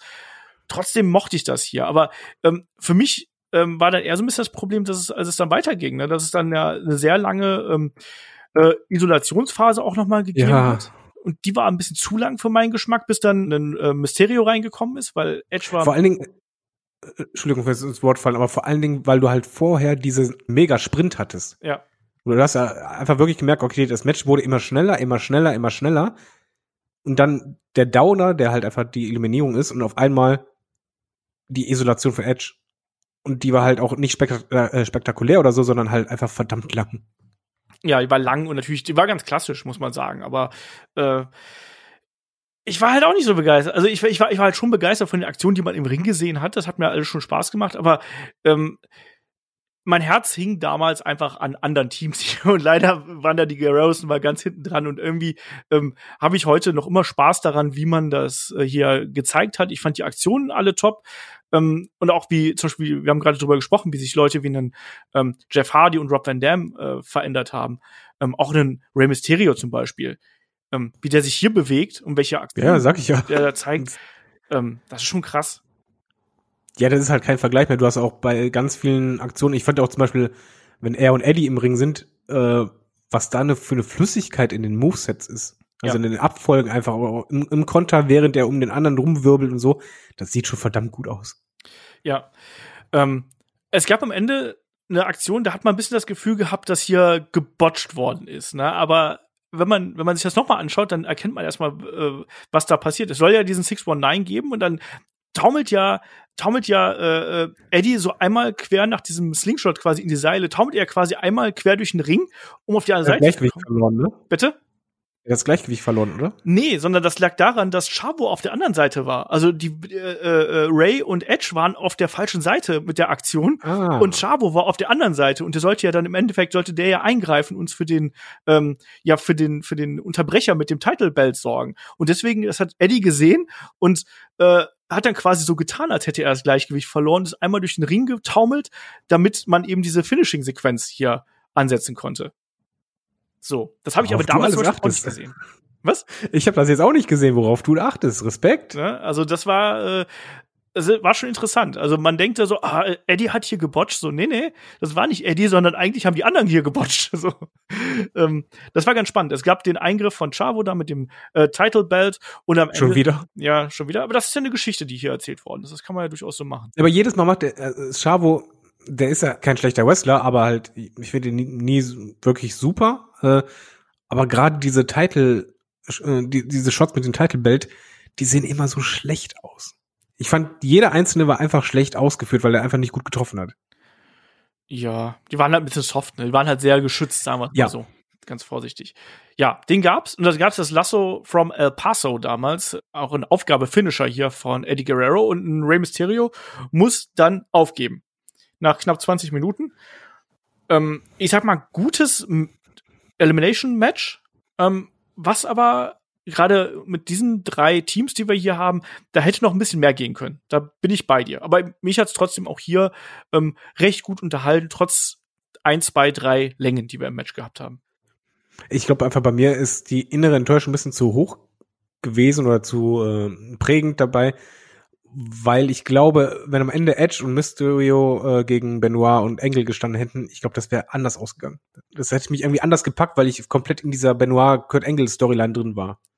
Und die Guerreros waren ja einfach eher bei dieser Story um den Titel so ein bisschen außen vor allgemein. Ich meine, okay, ist von der Storyline her halt so, weil das sind die Betrüger, die die halten auch gerne Abstand, aber es waren halt einfach nicht die, wo ich denke, die waren jetzt reif für den Titel. Weißt du, wie ich meine? Ja, ich habe einfach vom Gefühl her hätte ich lieber andere als letzten beiden Teams gesehen und dann halt ein bisschen auch eine Schlacht und vielleicht hätte ich auch einfach ein bisschen anders gebuckt, dass halt gegen Ende hin äh, das Tempo anzieht und dann halt wirklich das schnell aufeinander folgt und nicht diesen diese kurze oder kurze lange ähm, Isolierungsphase.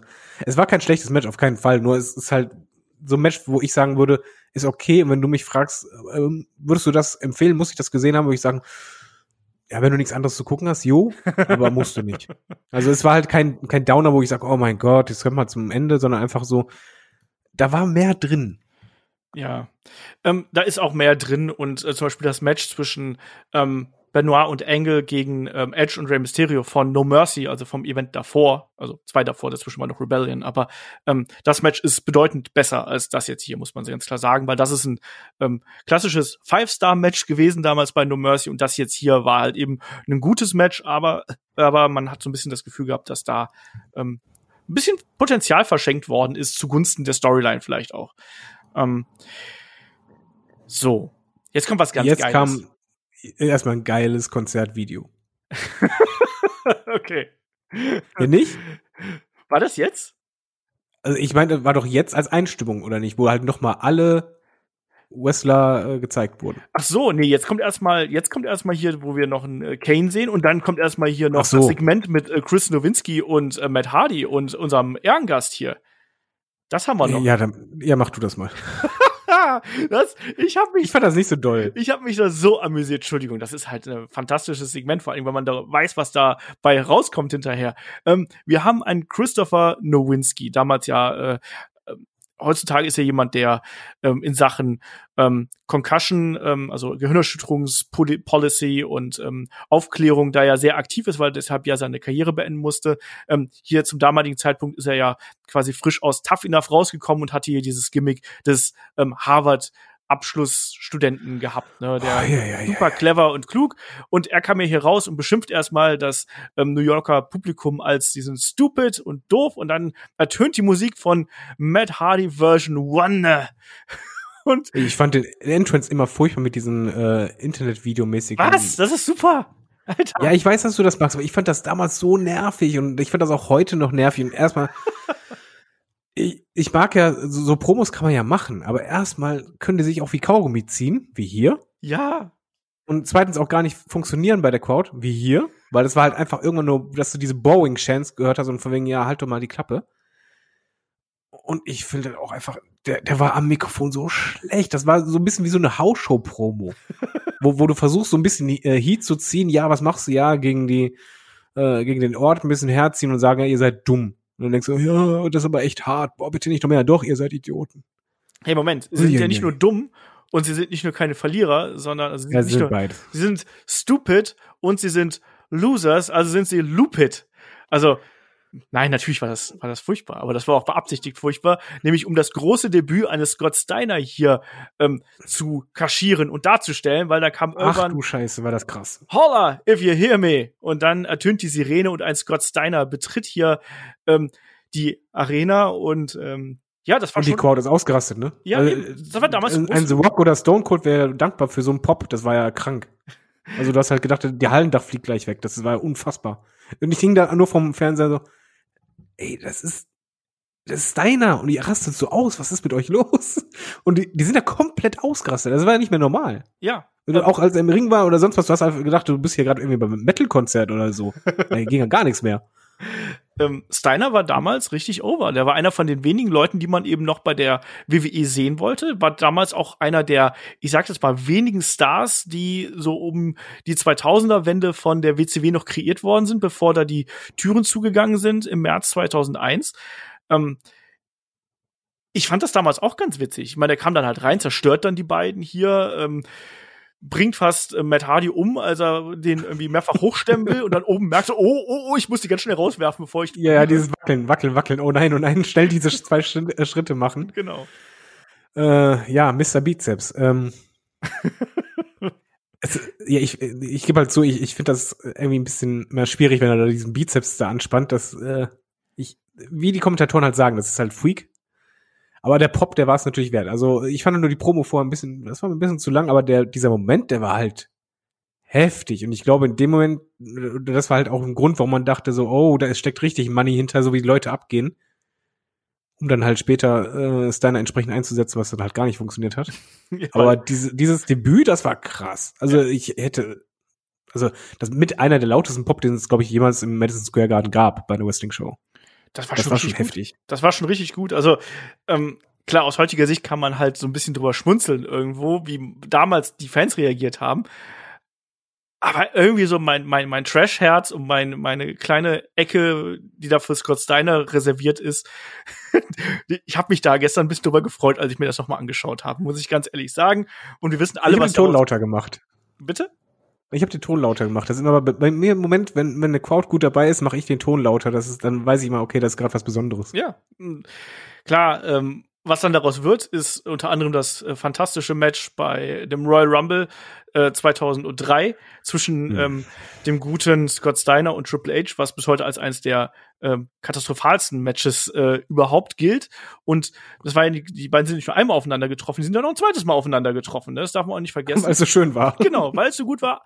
Komm, es kann ja nur noch besser werden. Machen wir noch mal bei No Way Out, ähm, packen wir es noch mal mit auf die Karte. Auch damals war das Match ganz, ganz grauenvoll und da war sogar Scott Steiner übrigens auf dem Poster zu sehen. Nur so ganz nebenbei.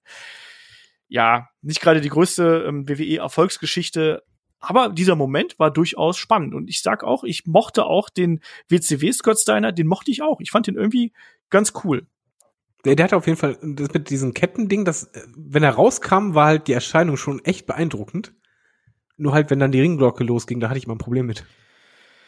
Ja, ja, aber da muss man halt auch sagen, da war natürlich auch bei der WCW, ähm, hatte auch so zwei, drei vernünftige Matches gehabt, dann auch sehr, sehr furchtbare Matches, aber lassen wir mal so dahingestellt. Und danach kam dann eben ähm, ähm, diese ganze ganze Geschichte. Aber dazwischen haben wir noch äh, was anderes gesehen, nämlich einen Randy Orton, der hier seine äh, Breaking News präsentiert hat. Die RNN Breaking News, nämlich, äh, dass er sich bedankt für die ganzen Zuschriften ähm, wegen seiner Schulterverletzung und er hofft, dass er bald wieder da ist, weil wir sind hier noch vor Evolution, muss man sagen. Und Randy Orton war damals noch äh, der Up-and-Coming-Star und verletzt und so hat man ihn als Ziel präsentiert. Ist ein bisschen witzig, oder?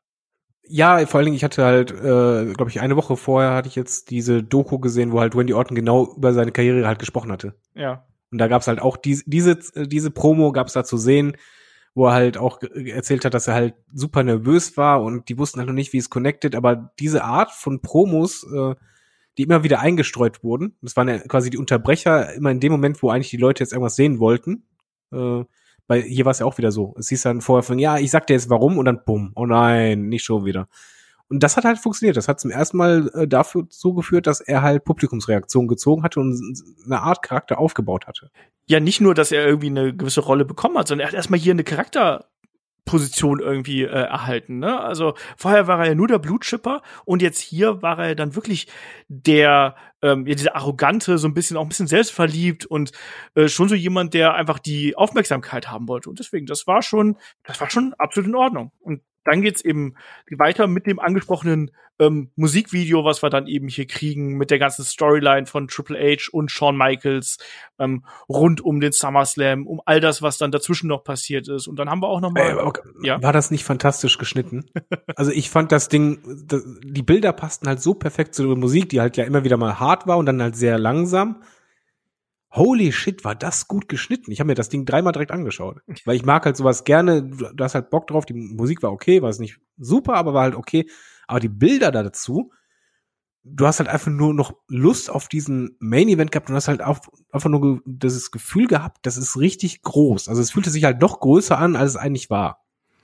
Das äh, Spannende jetzt an dem Hauptkampf ähm, ist ja nicht nur, dass es das erste Elimination Chamber Match gewesen ist, sondern eben auch die Positionierung eines Triple H, die wir hier eben haben, der ja wirklich quasi mit so ziemlich jedem im Ring beteiligten Wrestler irgendwo Beef gehabt hat, ne? Mit Shawn Michaels ganz offensichtlich, SummerSlam 2002, ähm, die Attacke dann auch danach und das ganze hin und her zwischen den beiden, das war quasi die Hauptfehde. Aber wenn wir ein bisschen zurückgehen, ähm, Triple H und Chris Jericho, auch nicht die besten Freunde. Äh, WrestleMania 18 hat äh, Triple H Chris Jericho um die Titel erleichtert.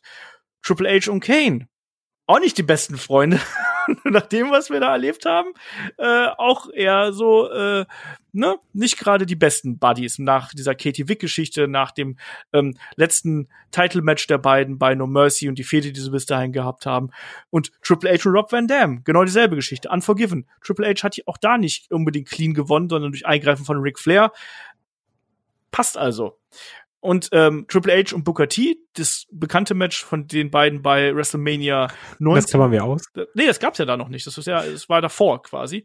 Ja, aber das war Vorbot. Ja, so ein bisschen. Den hat man einfach dazu geworfen, um Triple H hier noch mehr quasi äh, in die Ecke zu bringen. Und wir haben hier schon ein sehr Babyface-lastiges Elimination Chamber Match mit einem Champion, der schon sehr in die Enge getrieben wird. Aber natürlich der Hauptfokus liegt hier natürlich auf Shawn Michaels und Triple H. Und ähm, was ich übrigens auch dann mochte, war die Tatsache, dass er dann auch noch mal, bevor das Match eigentlich losgeht, hier noch mal ein ähm, äh, Eric Bischoff hier in den Ring kommt und noch mal ja auch mit der mit der Metallstange hier auf alles klopft und hier das ist gemacht, um sich damit sich Leute verletzen und das soll wehtun und all sowas man hat ja damals eigentlich auch in, äh, ja, in Betracht gezogen, sowas wie die Wargames hier mit reinzubringen, wollte dann aber was Neues haben. Und das waren dann eben der Elimination Chamber, die man dann auf diese Art und Weise präsentiert hat. Und generell, das ist auch sowas, was ich als ein vorgezogenes Fazit hier mal sagen möchte, mir fehlt diese Geräuschkulisse vom Elimination Chamber unfassbar in heutigen Matches. Dir auch? Ja, mega. Also äh, auch generell diese Bumps nach draußen, die hatten halt auch diesen das war die Besonderheit bei Elimination Chamber, wenn du übers Seil nach draußen fällst, dann knallst du halt hart, auf und das tut dann richtig weh und äh, das hat für mich auch die Chamber ein bisschen ausgemacht. Zum einen, dass du erst einmal hast du halt geschlossenen Bereich, okay, aber dass halt wirklich dieser Boden so knallhart war. Das ist ja auch der Unterschied, Unterschied zu einem Hell in Cell oder so. Das war halt einfach für mich das Besondere und dann natürlich die Tatsache, dass du theoretisch auch auf diese ähm, Eckkäfige draufklettern kannst und das nutzen. Und ich finde, dadurch, dass man halt das mit Matten ausgelegt hat, hat man Elimination Chamber einfach zu sehr ja weich gespült. Dadurch ist es halt eben nicht mehr dieses besonders harte Match, sondern eigentlich eher ja, es ist halt für mich jetzt mittlerweile ein normales Käfigmatch geworden. Ein bisschen, ne? Das fehlt mir, wie gesagt. Und ähm, ja, kommen wir doch dann einfach jemand zum Match selber. Wir können hier vielleicht noch mal anmerken, dass äh, erstmal zehn Minuten Entrances. Unfassbar viele Entrances, das stimmt. Und von Chris Jericho, da haben ja auch äh, Saliva den Song noch mal gespielt hier, den äh, King of the World wurde ja dann da auch noch mal gespielt. Und äh, deswegen, also das war damals sein sein Theme-Song, den er zwischendurch mal gehabt hat. Am ersten beiden Teilnehmer waren jetzt hier im Match Triple H, der als amtierender Champion gleich die Nummer eins bekommen hat, warum auch nicht, und dann eben Rob Van Dam. Und sag mal, war Rob Van Dam damals over oder war der over? Ja, das, das war einfach der Rob Van Dam, äh, wo meine Frau damals so sagt, boah, ist der cool und äh, ich heute auch, mein Gott, ist der cool damals gewesen. Also erstmal, der war halt over wie, wie sonst was. Ähm, der hätte auch wahrscheinlich dein Kind essen können, die hätten den trotzdem gefeiert. Das war schon heftig und zu Recht. Das ist vor allen Dingen das Wichtige. Es war halt zu Recht. Das war halt nicht nur einfach, ja, wir machen mal AWD mit oder Rob Van Dam, sondern der war richtig gut. Also als er alleine mit Triple H war, wie viele schnelle Move-Abfolgen hat er denn gezeigt? Der war halt der typische Van Dam mit den Kicks, aber halt nicht nur das, sondern halt, er war halt der, der hat Tempo aufgezogen, der hat äh, auf Risiken genommen, der war agil, der hat nicht gebotcht, was er äh, später immer öfters machte. Das war absolut beeindruckend. Also ich war auch, äh, in den ersten Minuten habe ich nur gedacht, oh, den Wop, den möchte ich öfters sehen. Ja, ähm, auch hier war es ja wirklich so, dass er dann quasi das Tempo mit ins Match gebracht hat, ähm, auch diese Match-Umgebung ja super kreativ dann ausgenutzt hat eigentlich. Ne? Klar, er ist dann auch häufig äh, draußen gelandet irgendwo, aber ähm, der dann auch ja, auf, auf die Seile gestiegen ist und dann auch versucht hat, irgendwie auf diese Pots zu klettern. Ähm, ja, vor allen Dingen, man hat da direkt das eingesetzt. Die ersten Minuten haben dir gezeigt, wofür dieses Match steht, dass es anders ist als die anderen. Du ja. hast halt nicht nur er hat halt äh, Triple H gegen äh, die, wie soll man sagen, die Ketten. Ja Stahlketten halt äh, geschleudert. Äh, gab ja auch schon direkt schnell einen Cut auch bei Triple H. Aber auch, dass er halt oben drauf steigt, vorher Chris Jericho noch Mittelfinger zeigt und das sich dann recht, indem der halt äh, den Fuß runterzieht. Das zeigt halt einfach, okay, hier sind halt Sachen möglich, die du sonst eigentlich nicht siehst. Ja.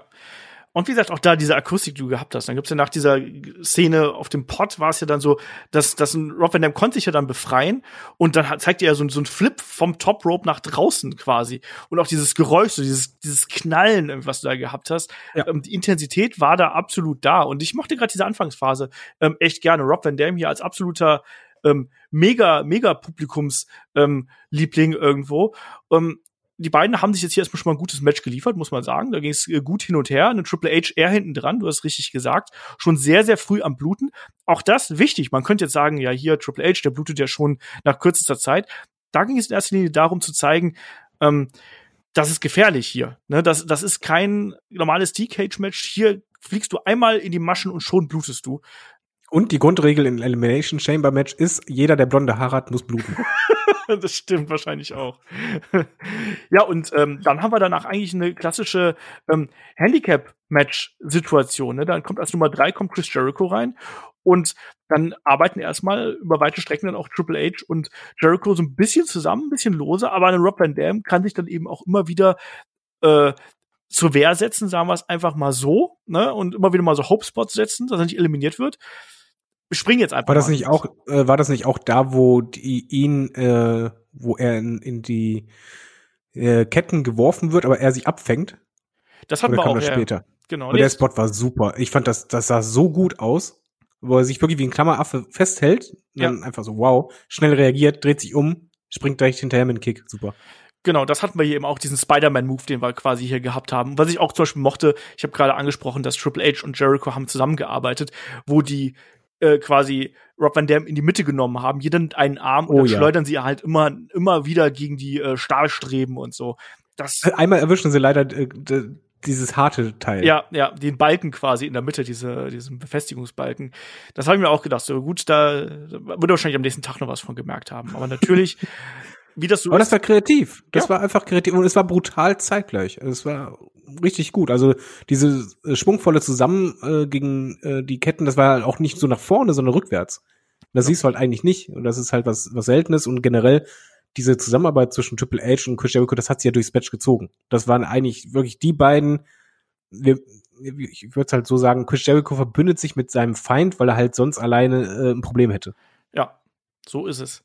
Oder auch umgekehrt, eine Triple H genauso. Wie gesagt, die beiden Ja. mögen sich nicht, aber ähm, sind quasi die einzigen Bösewichte, die wir hier eben haben. Entsprechend hat man sich zusammengetan und wenn, wenn man zwei Bösewichte und einen guten hat, dann braucht man einen zweiten guten.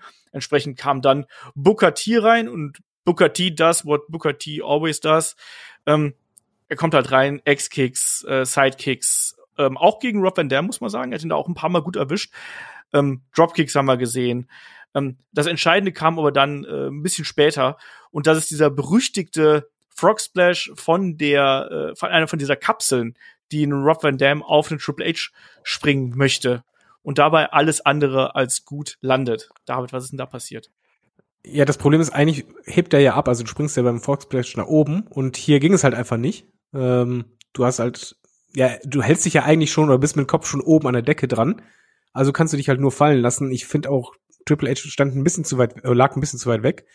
Und Rob Van Dam, wie soll man sagen, lässt sich eher nach draußen fallen, aber halt äh, so, dass der Schwerpunkt nach hinten geht und dadurch landet er zuerst auf den Beinen beziehungsweise auf den Knien und dann erst auf äh, Triple H. Das sah nicht gut aus. Ja, also das Dach war auch einfach hier zu niedrig, als dass er hier wirklich einen koordinierten Sprung hätte zeigen können. Ein Frog noch viel weniger.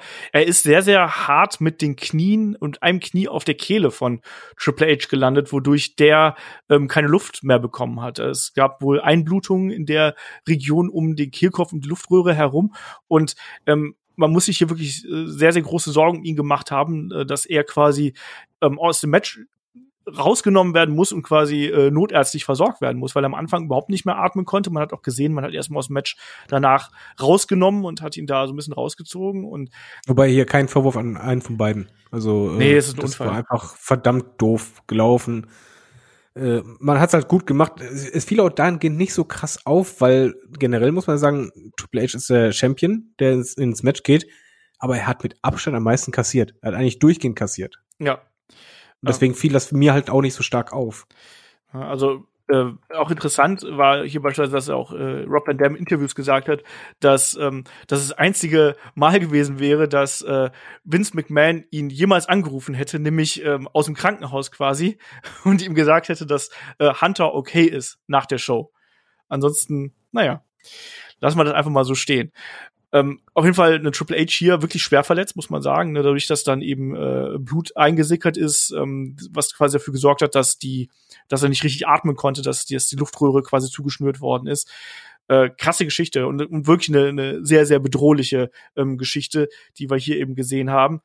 Ähm, Rob Van Dam, ja, kassiert danach den äh, Heatseeker Dropkick von einem Booker T und wird danach ge gepinnt. War auch ein bisschen antiklimatisch. Ähm, dadurch sind noch ähm, Jericho und Booker T und eben Triple H im, äh, im Ring. Ähm, ja, es wird so ein bisschen auf Zeit gespielt, hat man hier so ein bisschen das Gefühl. Ne? Ehe dann Kane reinkommt, der dann äh, aufräumt, wie man das äh, nun mal so macht. Ähm, und was ich vor allen Dingen auch mochte, dass man hier auch das Plexiglas von diesen Pots eingesetzt hat, wo dann der ein Jericho durchgeflogen ist. Also er ist ja dann von Kane geschnappt worden und einmal da reingeworfen worden. Auch da, Geräuschkulisse, oder? Ja, auch totaler Wow-Moment. Auch beim Publikum hast du einfach gemerkt, vorher wird natürlich erzähl äh, erzählt, ja, das kugelsicheres äh, Plexiglas mag ja sein, ähm, aber das, es hört sich halt einfach mega krass an, wenn der durch die Scheibe da geht, und die geht zu Bruch. Das, wie du halt sagst, diese Geräuschkulisse macht alles aus und auch wieder ein Moment, wo du merkst, das Match ist einfach anders. Das, das kriegst du sonst eigentlich nicht so zu sehen. Selbst wenn du durch den Tisch gehst, hört sich das nicht so an. Und äh, es gab ja später dann noch einen zweiten Bump halt im Matchverlauf, auch wieder da, dadurch. Und das hört sich jedes Mal mega an. Und eigentlich sind das ja auch mit die Lieblingsspots, die wir haben bei Elimination Chamber, oder? Ja, das gehört schon irgendwo dazu, so, so makaber das irgendwo klingt. Ähm, hier geht's dann, hier geht's dann weiter. Es gibt einen, einen Low von, von Jericho gegen Booker. Es gibt danach den Chokeslam von Kane, den Lion Salt, also von Kane gegen Booker. Ähm, es gibt den Lion Salt von Jericho gegen Booker und dann ist der eben ähm, raus. Ähm, wir sehen auch, dass ein, ein, äh, ein Jericho danach ähm, gut blutet, um es mal so auszudrücken. Und dann eben wird hier versucht, irgendwie Kane im Zaun zu halten ähm, ehe dann natürlich ein äh, HBK, Shawn Michaels, reinkommt und die Leute haben darauf gewartet, dass er hier reinkommt, oder? Also da gab's ja schon. Der hat auch vorher nur Show gemacht, ne? Ja, ja. Also das ganze Match über hat er draußen irgendwie mal Hampelmann gemacht oder sich mit Publikum unterhalten oder sonst was. Der hatte, es wirkte sehr komisch, aber als er dann rauskam, das war halt genau das, was du halt wolltest. Du wolltest HBKs Rückkehr sehen, äh, beziehungsweise das zweite Match danach. Du, ja, warst einfach emotional komplett bei ihm dran und er hat halt direkt losgelegt, aber wurde sehr schnell niedergestreckt. Das muss Und das fand ich halt schon überraschend. Ich muss sagen, ähm, ich muss mal gerade hier zwei Kritikpunkte an Shawn Michaels hier loswerden. A, seine Frisur hier ist absolut grauenvoll. Ich wusste es, dass du das sagen wirst. Soccer Mom aufgeschrieben. Soccer Mom Frisur, absolut grauenvoll. Und die Hose ist noch viel viel schlimmer als die Frisur. Ich finde es super. Wir sind komplett einer Meinung. Ich glaube, das war halt noch der Test, wo er versucht hat und später ist er wieder umgeschwenkt. Äh, nee, ich brauche mehr Struktur, weil das war ja dadurch, dass halt diese Struktur fehlte und es halt einfarbig braun war, ein bisschen was von so einer Cowboy-Hose hatte. Ähm, das sah halt wirklich furchtbar aus. Aber äh, West Ham müssen sich ja wiederfinden und er hat ja dann seinen Style ja auch geändert im Laufe der Zeit wieder. Genau, du hast gerade gesagt, also es war jetzt nicht so, dass Shawn Michaels hier reinkommt und alles abräumt, weil ähm, es dauert nicht allzu lange, dann räumt Kane nämlich äh, ihn ab und äh, schleudert ihn da erstmal in die Ringecke und ähm, äh, es gibt auch einen äh, äh Double Choke äh, in Slam hier von von äh, gegen von Kane gegen Jericho und ähm, trotzdem versucht man dann natürlich irgendwie hier, wie ich gerade schon gesagt habe, Kane irgendwie unter Kontrolle zu kriegen. Es soll einen Tombstone gegen Triple H geben. Da rettet aber quasi den Shawn Michaels seinen alten Weggefährten hier mit dem Superkick. Ähm, es gibt danach den Pedigree und dann den Lion Salt. Also komplettes Big Show Treatment hier für einen Kane. Und dann am so Ende. muss es machen. Ja. Ne, er war die große Bedrohung und am Ende ist es dann wieder Chris Jericho, der hier den Pin per Lion Salt holt. Ja, es sieht sich auch ein bisschen äh, durch seinen Charakter. Er ist halt äh, eher der intelligentere Heel gewesen und der auch immer so ein bisschen der Opportunist. Und hier hat es halt super gepasst. Es ist ein bisschen klassisches Booking. Wir alle zeigen unseren Trademark-Move oder Finisher-Move und das reicht halt, um dieses Monster zu Fall zu bringen. Anders kannst du das auch, glaube ich, gar nicht booken. Ja. Weil Kane wurde halt super dominant dargestellt mit, äh, ähm, ja, eins gegen eins hatte keiner eine Chance. Äh, jeder flog direkt weg. Aber zusammen nach drei Finishern, hat selbst ein Kane keine Chance und das tut ihn halt auch nicht weh. So hast du ihn halt super geschützt. Genau. Das ist der Plan hier hinter gewesen. Und äh, dann bleiben also die beiden bösen Buben, Jericho und Triple H und natürlich der gute Shawn Michaels übrig. Und wir haben die Allianz zwischen Jericho und Triple H ein bisschen angesprochen. Die hat ja auch äh, zu Beginn ein bisschen gehalten. Und ja, Shawn Michaels wird dann erstmal von den beiden bearbeitet, in die Käfig geworfen. Und dann ähm, meine Lieblingsaussage von Chris Jericho in diesem Match. Bleed, bleed. Ja, ja. Ähm, sie haben alles versucht, diesen Blade-Job, der ein bisschen zu knapp, glaube ich, war, ja. äh, größer aussehen zu lassen. Das hat dann im Endeffekt auch gut funktioniert, muss man sagen. Oh ja. Ähm, ja, und hier war es ja dann wirklich so, dass es dann noch mal hin und her gegangen ist einfach. Also natürlich erstmal eine lange Phase, ähm, wo dann, äh, wo dann, wo dann äh, Shawn Michaels hier bearbeitet worden ist, aber wo dann auch irgendwann ist die Allianz aufgebrochen zwischen Jericho und ähm, und Hunter. Da, und eine Frage, ja. wieso? Ich habe das nicht verstanden.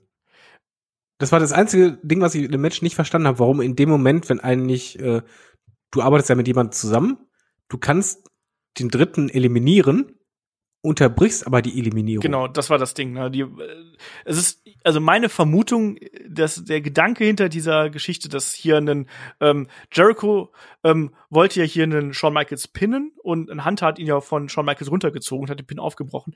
Meine Vermutung dahinter ist, dass ähm, ein Triple H Shawn Michaels hier selber besiegen möchte. Macht zwar keinen Sinn, aber wenn man es logisch erklären möchte, wäre das die einzige Erklärung, die ich dafür nicht habe. Ja, gut. Das war halt einfach bei mir so, wieso? Äh, es hat ein bisschen was von Royal Rumble, wo man halt sieht, er ist fast draußen, ein anderer greift an, zieht wieder rein. Ja.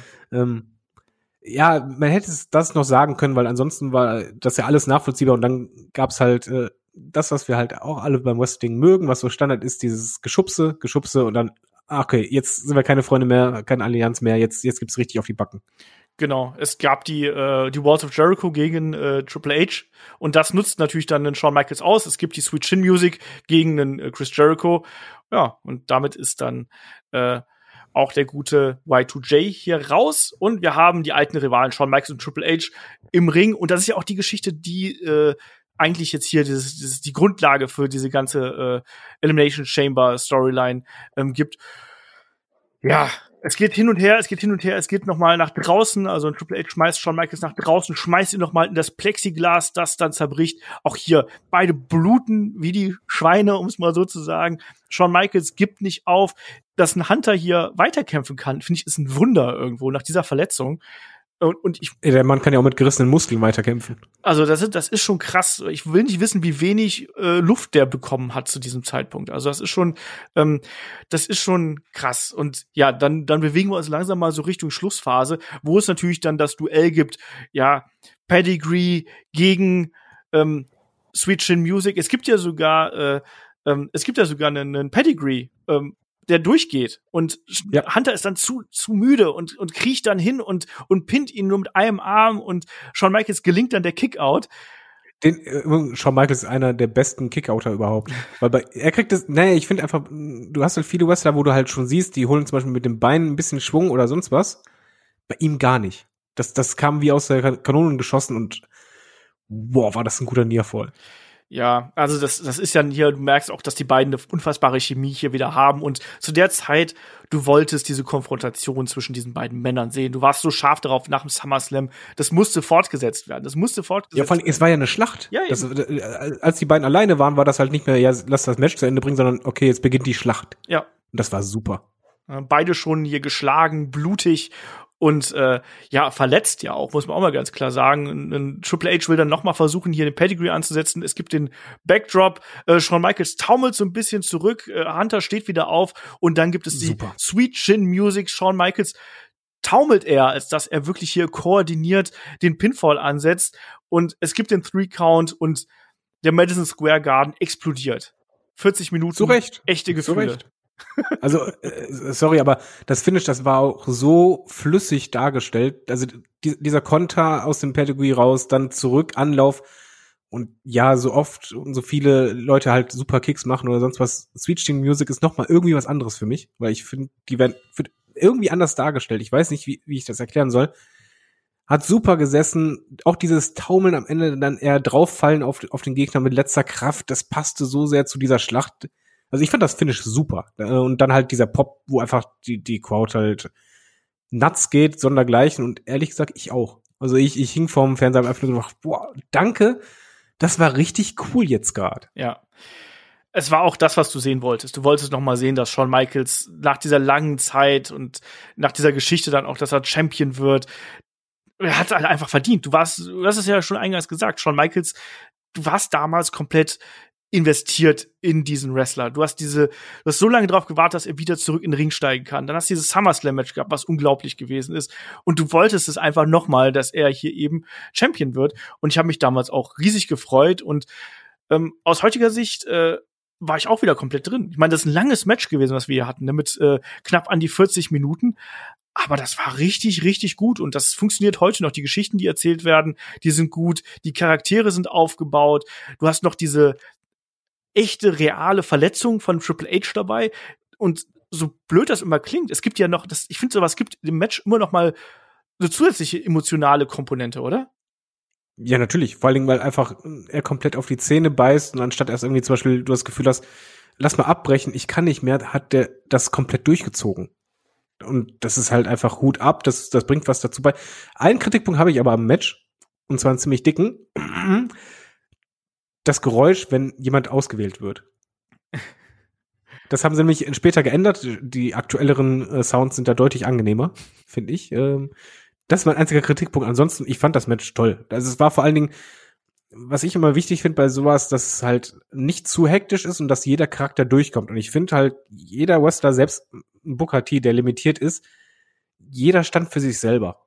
Und jeden hast du auch verstanden. Rob Van Dam hast du halt gesehen, das war halt wirklich dieser mit MMA-Hintergrund, dieser spektakuläre. Chris Jericho war halt wirklich dieser nasty Heel, der ja auch sehr viel ähm, Dirty Talk gemacht hat. Er hat richtig provoziert ohne Ende, hat seine Allianz gemacht, wo es halt nötig war. Und äh, Triple H war halt für mich ein bisschen ja fast schon der Lone Survivor. Der hat halt immer kassiert und so weiter. Und Shawn Michaels war dann halt einfach derjenige mit Herz, der gewonnen hat, würde ich sagen. Ja, auf jeden Fall. Bin ich komplett bei dir.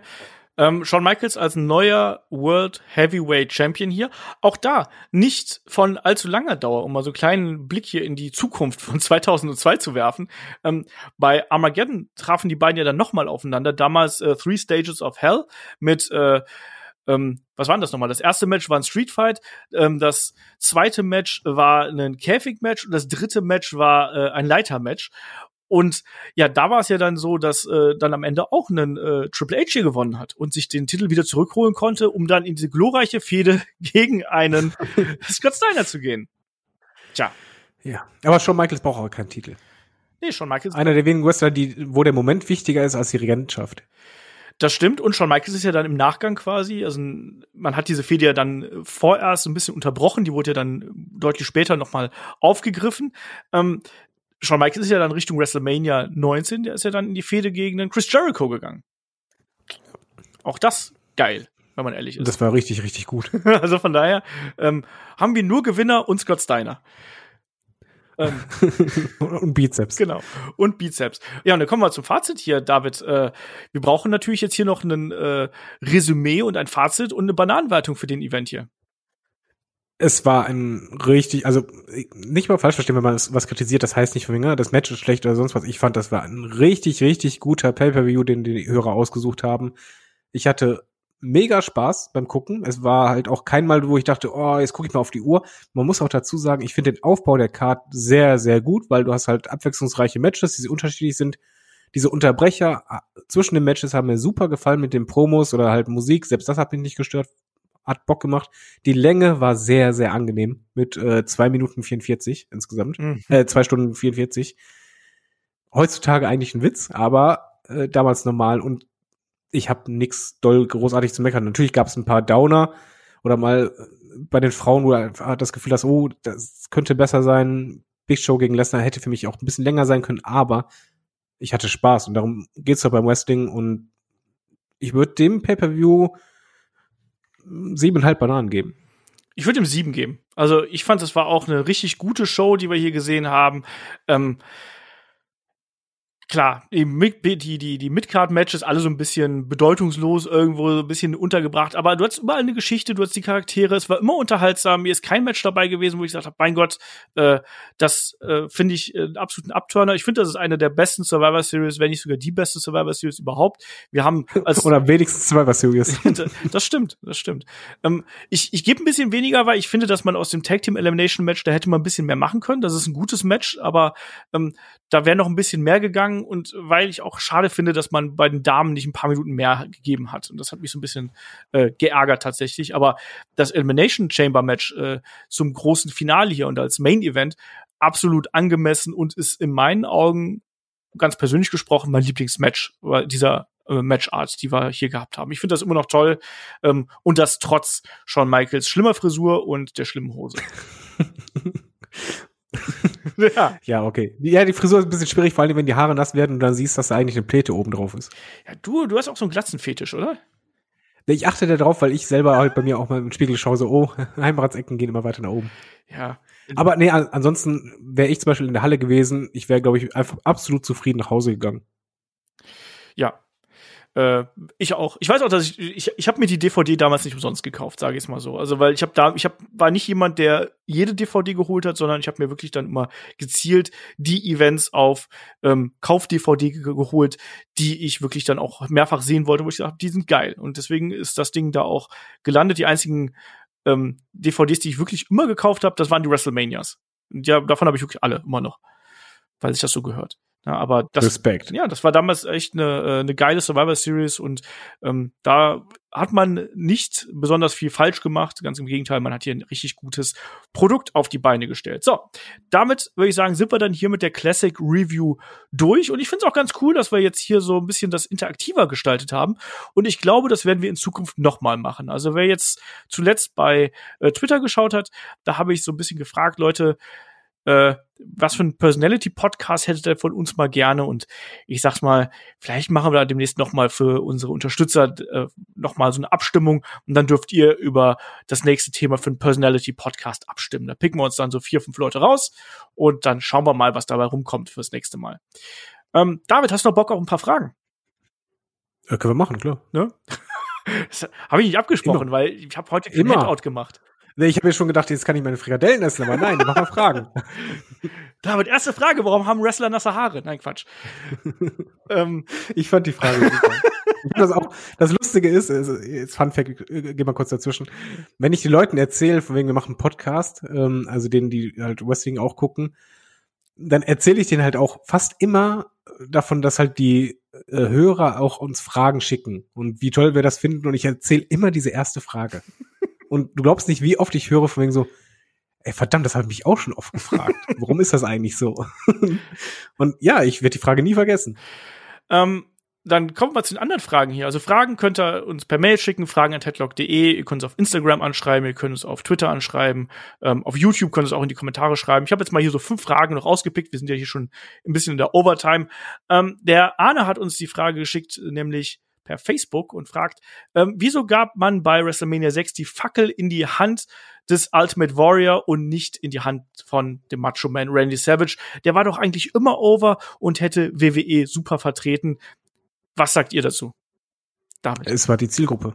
Das war einfach, man muss halt sagen, das war die Zeit, wo halt äh, die typierten Haare sehr in Mode waren. Ähm, Glamrock war komplett im Kamm und äh, ja, Ultimate Warrior passte einfach perfekt in diese Zeit, um halt gerade so die 20-Jährigen zu erreichen. Und äh, so gut Randy Savage war, ich finde halt aus marketingtechnischer Sicht, damals, es gibt ja auch Dokus, wo halt auch das gesagt wird, dass man richtig das Gefühl hatte, wow, der Kerl verkauft auch Merchandise ohne Ende. Und äh, damals gab es nicht viel Merchandise. Da gab es halt äh, diese Finger, mal ein T-Shirt oder halt diese äh, großen Tücher zum Halten. Und wenn man da halt zu der Zeit in die Crowd geschaut hat, war halt wirklich Warrior derjenige, der sogar eigentlich mehr Merchandise verkauft hat als Hogan. Und er war halt einfach hip. Er passte zu dieser, ich würde halt einfach sagen, Heavy Metal Ära. Ja, oder Glamrock-Ära oder sonst irgendwas.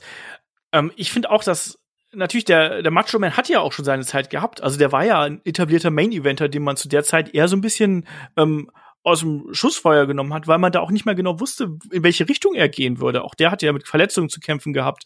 Ähm, und ich glaube, man wollte ja einfach versuchen, ob man einen neuen Star machen konnte. Und klar hat man da die Fackel an den Warrior gegeben. Man hat aber natürlich dann auch ähm, irgendwann relativ schnell wieder festgestellt, so nee, ähm, mit dem passt ihm persönlich nicht. Und ähm, klar hätte eine Macho Man äh, WWE super vertreten, aber man muss auch sagen, auch der Macho Man war nicht gerade der einfachste Mensch im Umgang.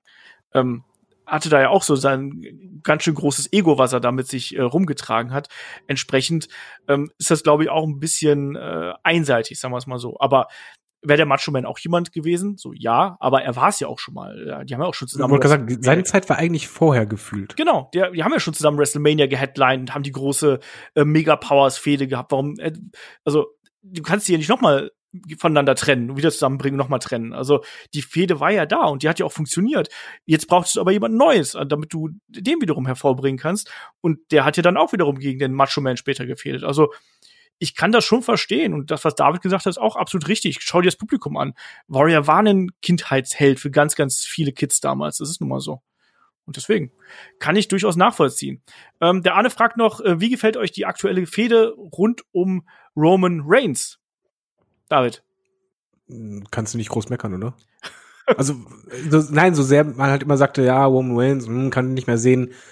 Ich finde, jetzt hast halt einen Charakter, den du halt genau richtig umsetzt und vor allen Dingen ist es halt nicht dieses, er ist ja kein richtiger Heel, eigentlich, so gesehen. Und das finde ich halt sehr spannend, weil er ist arrogant, ähm, von sich überzeugt, aber er ist nicht unbedingt so der, der reine Bösewichtsheal, sondern einfach eher so der Tweener mit der Tendenz zum Heal. Und gerade das familiäre, das hat halt super funktioniert mit den Usos zusammen. Das ist halt authentisch und dadurch ist wieder ja dieser Punkt, den wir alle halt lieben, wenn ein bisschen Real Life dazugenommen wird oder Hintergrundwissen, dass die Fans haben. Ich finde das bislang alles super und vor allen Dingen äh, freue ich mich halt jetzt darauf, hätte ich vor ein paar Jahren nicht gesagt, wenn das alles wirklich dahin gipfeln sollte, was halt zu lesen ist, dass halt möglicherweise das Finale ist gegen einen Zwok, weil das ist ja auch Familie. Und warum nicht? Also ich finde, bislang macht WWE bei Roman Reigns fast alles richtig. Ja. Und ich sag's mal so, das ist momentan die Storyline, die mich wirklich äh, richtig fesselt. Da habe ich wirklich richtig Spaß dran und da bin ich emotional drin. Und das schaffen derzeit nicht viele Geschichten bei WWE. Deswegen, da macht man sehr viel richtig. Und äh, auch mit der möglichen äh, Weiterführung jetzt mit Daniel Bryan und so, absolut äh, guter Übergangsgegner quasi, um dann hier ähm, im späteren Verlauf vielleicht sogar noch The Rock zurückzubringen. Du hast gesagt, das äh, ist ja so ein Gerücht, was sich gerade sehr stabil hält. Kommen wir da mal vielleicht mal zur nächsten Frage. Da hat nämlich der André uns eine Mail geschrieben. Da geht es um Daniel Bryan. Wir haben letztens drüber gesprochen. Daniel Bryan hat gesagt, das ist womöglich hier sein letzter Run, den wir hier als ähm, äh, Wrestler, als Fulltime-Wrestler haben könnte. Daniel Bryan gegen Roman Reigns könnte man sich vorstellen. Ähm, David, wenn du dir jetzt aber ähm, einen letzten großen Gegner für einen Daniel Bryan ausmalen müsstest, ein großartiges Abschiedsmatch für ihn, wer wäre das? Das weißt du doch schon. Das kannst du dir doch schon denken, wenn es darum geht, ein richtig großartiges Abschlussmatch, dann kommt bei mir eigentlich immer einer in Frage. Das ist AJ Styles. Okay. Das ist halt einfach, ich wüsste, beide könnten halt super funktionieren. AJ Styles kann halt einen super Heal darstellen und äh, Daniel Bryan umso besser halt ein Face und beide können im Ring halt alles und gibt den, glaube ich, einfach. Du könntest auch einfach sagen, hier, ihr habt jetzt 30 Minuten, wir haben keine Vorbereitung, die würden ein Match abliefern, was halt alle packt. Also ich würde das gerne sehen. Und du? Äh, AJ Styles ist natürlich so, so ein No-Brainer irgendwo. Also mein Dream Match, was ich nie bekommen werde, ist ja Daniel Bryan gegen Shawn Michaels immer noch. Das, ja. Das werde ich nicht kriegen. Shawn Michaels geht auch immer. Ja, eben. Das ist auch so ein No-Brainer irgendwo. Ähm, ich überlege gerade, wen ich da noch. Ich, ich fände auch irgendwie The Miz fände ich irgendwie so schön als als Kreis quasi mit einer Aber ich glaube, da wäre das Match nicht so gut. Ja, ich weiß. Das ist halt das Problem an der Geschichte. Aber ich fände es so schön als als Kreis für die ganze Geschichte. Ähm, Ansonsten bietet WWE aktuell nicht so viele große Charaktere, die ich mir da wünschen würde. Ich fände es spannend, wenn er vielleicht noch ein letztes Mal auf den Title Run gehen, also auf Titeljagd gehen würde und dabei scheitern würde. Ähm, vielleicht gegen den Drew McIntyre, aber das passt dann auch wiederum nicht, weil Drew McIntyre ein Babyface ist. Also eigentlich müsste dann Drew McIntyre ein Heel sein. Randy Orton wäre auch eine mögliche Art und Weise, wäre jetzt aber für mich nicht so der emotionale nee. Gegner. Ja, aber es würde auch passen, die Sache damals mit der Authority, da spielt der ja auch mit rein. Weißt du? Ach, die bringen einfach CM Punk zurück für einen Match. ähm, also, wenn ich ein geiles Wrestling-Match sehen wollen würde, wäre das halt eben gegen AJ Styles. Da bin ich komplett bei dir. Ähm, The Miss finde ich trotzdem noch schön irgendwo. Ich weiß nicht genau wieso, aber ich finde es irgendwie ganz. Ja, vor allem die Promos dann. Ja, oh. genau. Da haben wir auch jetzt keinen so richtig geilen Abschluss für bekommen für die damalige Geschichte. Ähm, der André fragt noch, wir haben ja letztens einen ECW-Podcast gemacht, wo wir die größten Stars gesprochen haben. Der André hat anscheinend damals ein bisschen was von ECW verpasst und würde jetzt gerne wissen, was muss man sich denn da angeschaut haben? Ich weiß gar nicht, David, bist du der große ECW-Schauer gewesen damals? Äh, nee. Eigentlich, ich habe halt immer wieder mal was gesehen, aber jetzt gerade durch das Network äh, bin ich halt jemand, der das ja wieder ein bisschen nachholt. Was ich halt jemandem empfehlen würde, wenn er halt wirklich kein ECW-Gucker war, ist die ECW-Dokumentation. Das ist im Übrigen äh, damals die meistverkaufte Doku gewesen, die WWF je rausgebracht hatte. Das war auch der Grund, warum es dann One Night Stand gab, weil halt einfach die Verkaufszahlen, das Ding war überall ausverkauft, mhm. diese Doku. Und die Doku-Reihe ist verdammt gut. Und die zeigt auch sehr schöne Momente, zeigt auch, was halt das Ganze ausgemacht hat und auch diesen Rise and Fall wird super dargestellt. Also ich finde die Doku wirklich fantastisch, kann ich jeden ans Herz legen. Ja, und wenn man von Matches spricht, ähm, Rob Van Dam gegen Jerry Lynn sollte man sich äh, anschauen in allen Variationen. Die haben immer Spaß gemacht, die Matches, auch wenn die teilweise nicht mehr ganz so gut gealtert sind. Das haben wir letztens auch mal in einem frühen Match of the Week mal festgestellt. Ähm, Tabu und Tess. Genau, das auch. Ähm, wir haben auch letztens ähm, Tess gegen Bama Bigelow besprochen. Auch das nicht ganz so gut gealtert, aber macht trotzdem noch Spaß. Und mir, mir fehlt halt eben so ein bisschen die ECW-Atmosphäre auf dem Network, weil da die Themes nicht dabei sind. Das ist immer das. Was ah, warte mal, einen habe einen hab ich doch, ein Match habe ich doch, was ich mag. Das ist äh, Eddie Guerrero gegen äh, Di Malenko. Stimmt, auch das. Ähm, Events, mein persönlicher Lieblingsevent ist Heatwave 98. So, da haben wir ähm, Rob Van Dam und Sabu gegen Hayabusa und Jinsei Shinsaki. Wir haben Masato Tanaka gegen Mike Awesome, Jerry Lynn gegen äh, Justin Credible und äh, Taz gegen Bam Bam Bigelow und noch einiges mehr, was man da lieb haben kann und was einem äh, Spaß bereiten kann. Außerdem sollte man rein aus ähm, Chronistenpflicht, sage ich mal, ähm, natürlich Barely Legal 1997 angeschaut haben, weil auch das ist richtig schön und auch ähm, äh, Anarchy Rules äh, 99, glaube ich, war das, ähm, auch einer meiner, meiner Favoriten von damaliger Zeit. Also, da gibt es einige. Am besten alles. Olaf kennt sie alle. auch da, das war noch die Zeit, wo ich die DVDs gekauft habe. Und ich habe hier noch einen Stapel DVDs von der ECW rumliegen. Mit den Original-Themes. Oh, ja, das, das ist viel wert. Das gibt's für mich leider nicht beim Network. Genau, deswegen, das, die werde ich auch, wahrscheinlich werden die irgendwann hier verrotten und nicht mehr funktionieren, aber ich werde die nicht verkaufen. Ähm, Zwei Fragen haben wir noch. Der Frank fragt, ähm, nee, fragen wir erstmal hier den, äh, machen wir erstmal den Stefan. Ähm, weil der Stefan hat auch eine sehr WWE-kritische Frage gestellt und die äh, hau ich jetzt hier noch raus. Der Stefan fragt bei Instagram, denkt WWE wirklich, das Produkt, was sie seit langer Zeit produzieren, sei gut, dass das Entertainment ist und dass man so das Potenzial seiner Talente ausnutzt? Er hat dann ähm, noch ein bisschen weiter fortgeführt, auch im Sinne von, ähm, können denn Leute wie Hunter und Stephanie auch einem Vince McMahon nicht mal sagen, jetzt hör mal auf damit, alter Mann, das ist Kacke, was du da machst. Ähm, David, wie glaubst du, ist da die Selbstreflexion? Ich glaube, es ist nach außen hin wird so dargestellt, von wegen, ja, wir sind richtig gut, wir sind die größten, PR-mäßig, natürlich äh, stellst du dich so dar, aber ich glaube schon, dass innerhalb der WWE, ich klammer mal Vince aus, dass, glaube ich, allen bewusst ist, dass wir gerade nicht ein super Produkt sehen. Mein SmackDown hat sich schon eher gefasst, aber ich glaube, da ist einfach ein riesen Druck hinter, ähm, gerade auch bei, bei War oder halt äh, bei den Ratings auf, Fox, der da überwiegt und man selber merkt, wegen, ey, wie viel kurzfristiges Booking machen wir oder halt auch Booking, wo man halt einfach Sachen von einer Woche auf die andere äh, ändert oder Leute ganz schnell fallen lässt. Ich glaube, das ist aber einfach eine gewisse Machtlosigkeit. Also ich glaube schon, dass die Leute großteils das denken, aber halt Vince ist derjenige, der halt das letzte Wort hat. Und wenn du halt liest, dass zuletzt wieder War das Skript 20 Minuten vor Aufnahmebeginn äh, fertig war und wieder umgeschrieben wurde, das tut dem Ganzen einfach nicht gut. Aber ich glaube halt nicht, was willst du da machen? Da ist der, der absolute Boss, der das letzte Wort hat. Und wenn er sagt, nee, ich bin davon überzeugt, da kann auch zehn Leute sagen, nö, äh, da hast du dann eher ein Problem anschließend, als dass du dich durchsetzt. Ja, das ist eben das Ding, ne? Ähm, ich weiß gar nicht mehr, wer es damals mal gesagt hat, aber da war der Vergleich mit äh, auch die, dass, dass die Größe des Unternehmens halt auch ein Problem sein kann. Ne? Du hast so ein riesengroßes Unternehmen. Ähm, ich sag's mal so, ein kleines Ruderboot kriegst du relativ äh, leicht von, von links nach rechts irgendwie gedreht.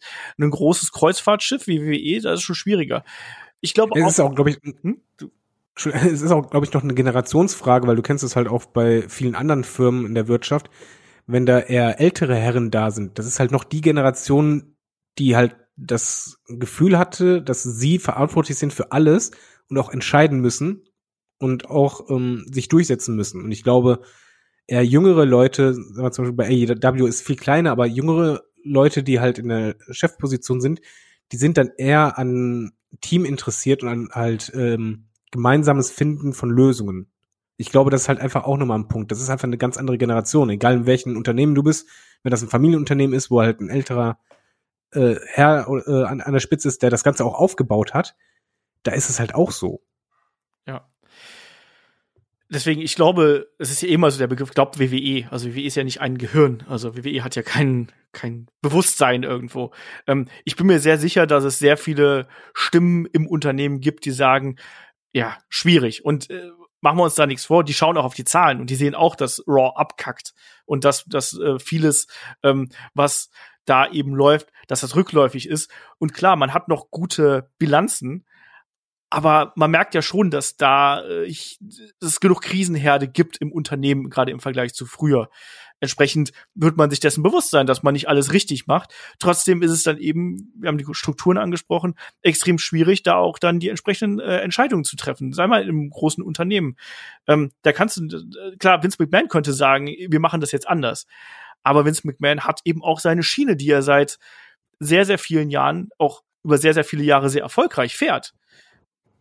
Es ist eine schwierige Kiste, weil ich glaube, dass es gibt da genug äh, Kritiker, die ähm, das Produkt entsprechend auch äh, kritisch betrachten, aber ähm, auf die sich dann eben der, auf den es ankommt, dann vielleicht nicht so einlässt. Schwierig. Ja. Ich glaube, das ist ziemlich gut getroffen. Ja, es, es, es, ist extrem, es ist extrem schwierig. Und das ist in, in jedem Unternehmen. Ich glaube auch, dass. Hm? Ja, du. Entschuldigung, ich, ich glaube auch, das Problem ist damit unter, WWE ist halt weiterhin Marktführer. Und ich glaube, das ist halt ähm, ein bisschen auch ein Totschlagargument. Dass halt du sehr stark auf den Ist-Faktor äh, ausgehst und halt sagst, wir versuchen das zu verteidigen, anstatt halt zu sagen, wir versuchen das auszubauen.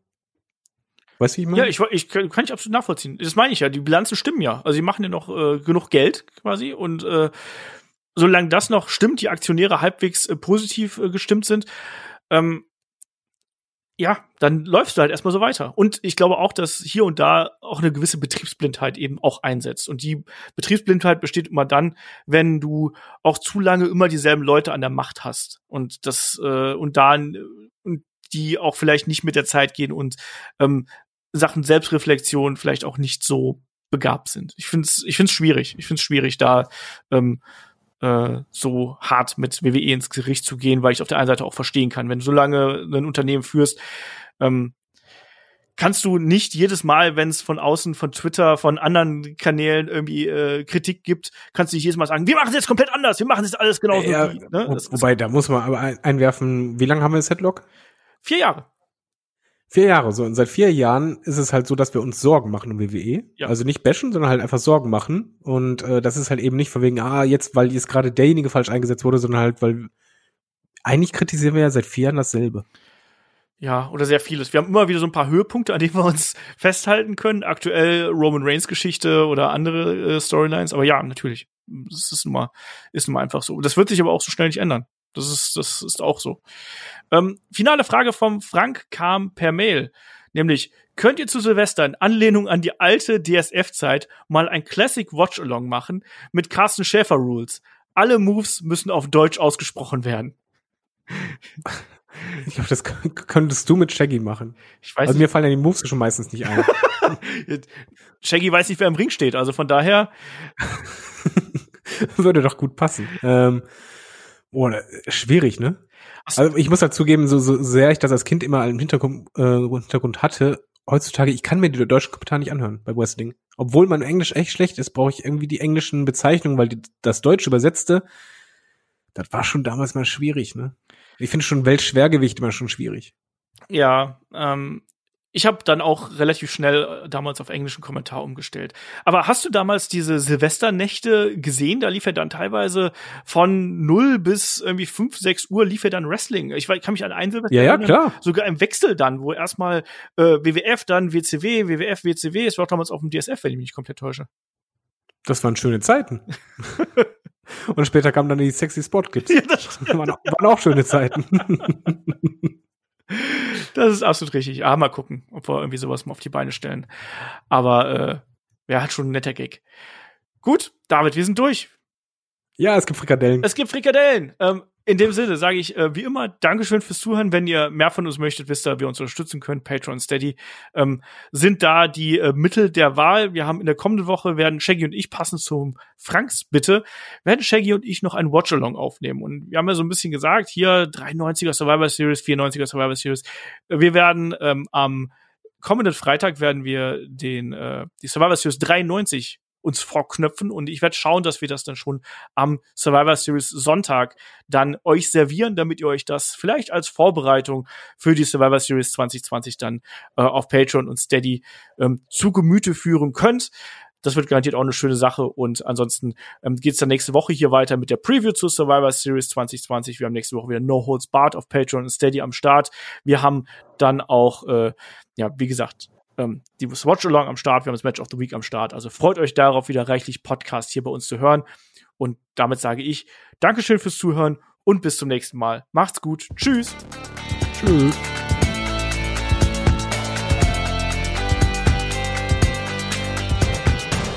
Headlock, der Pro Wrestling Podcast.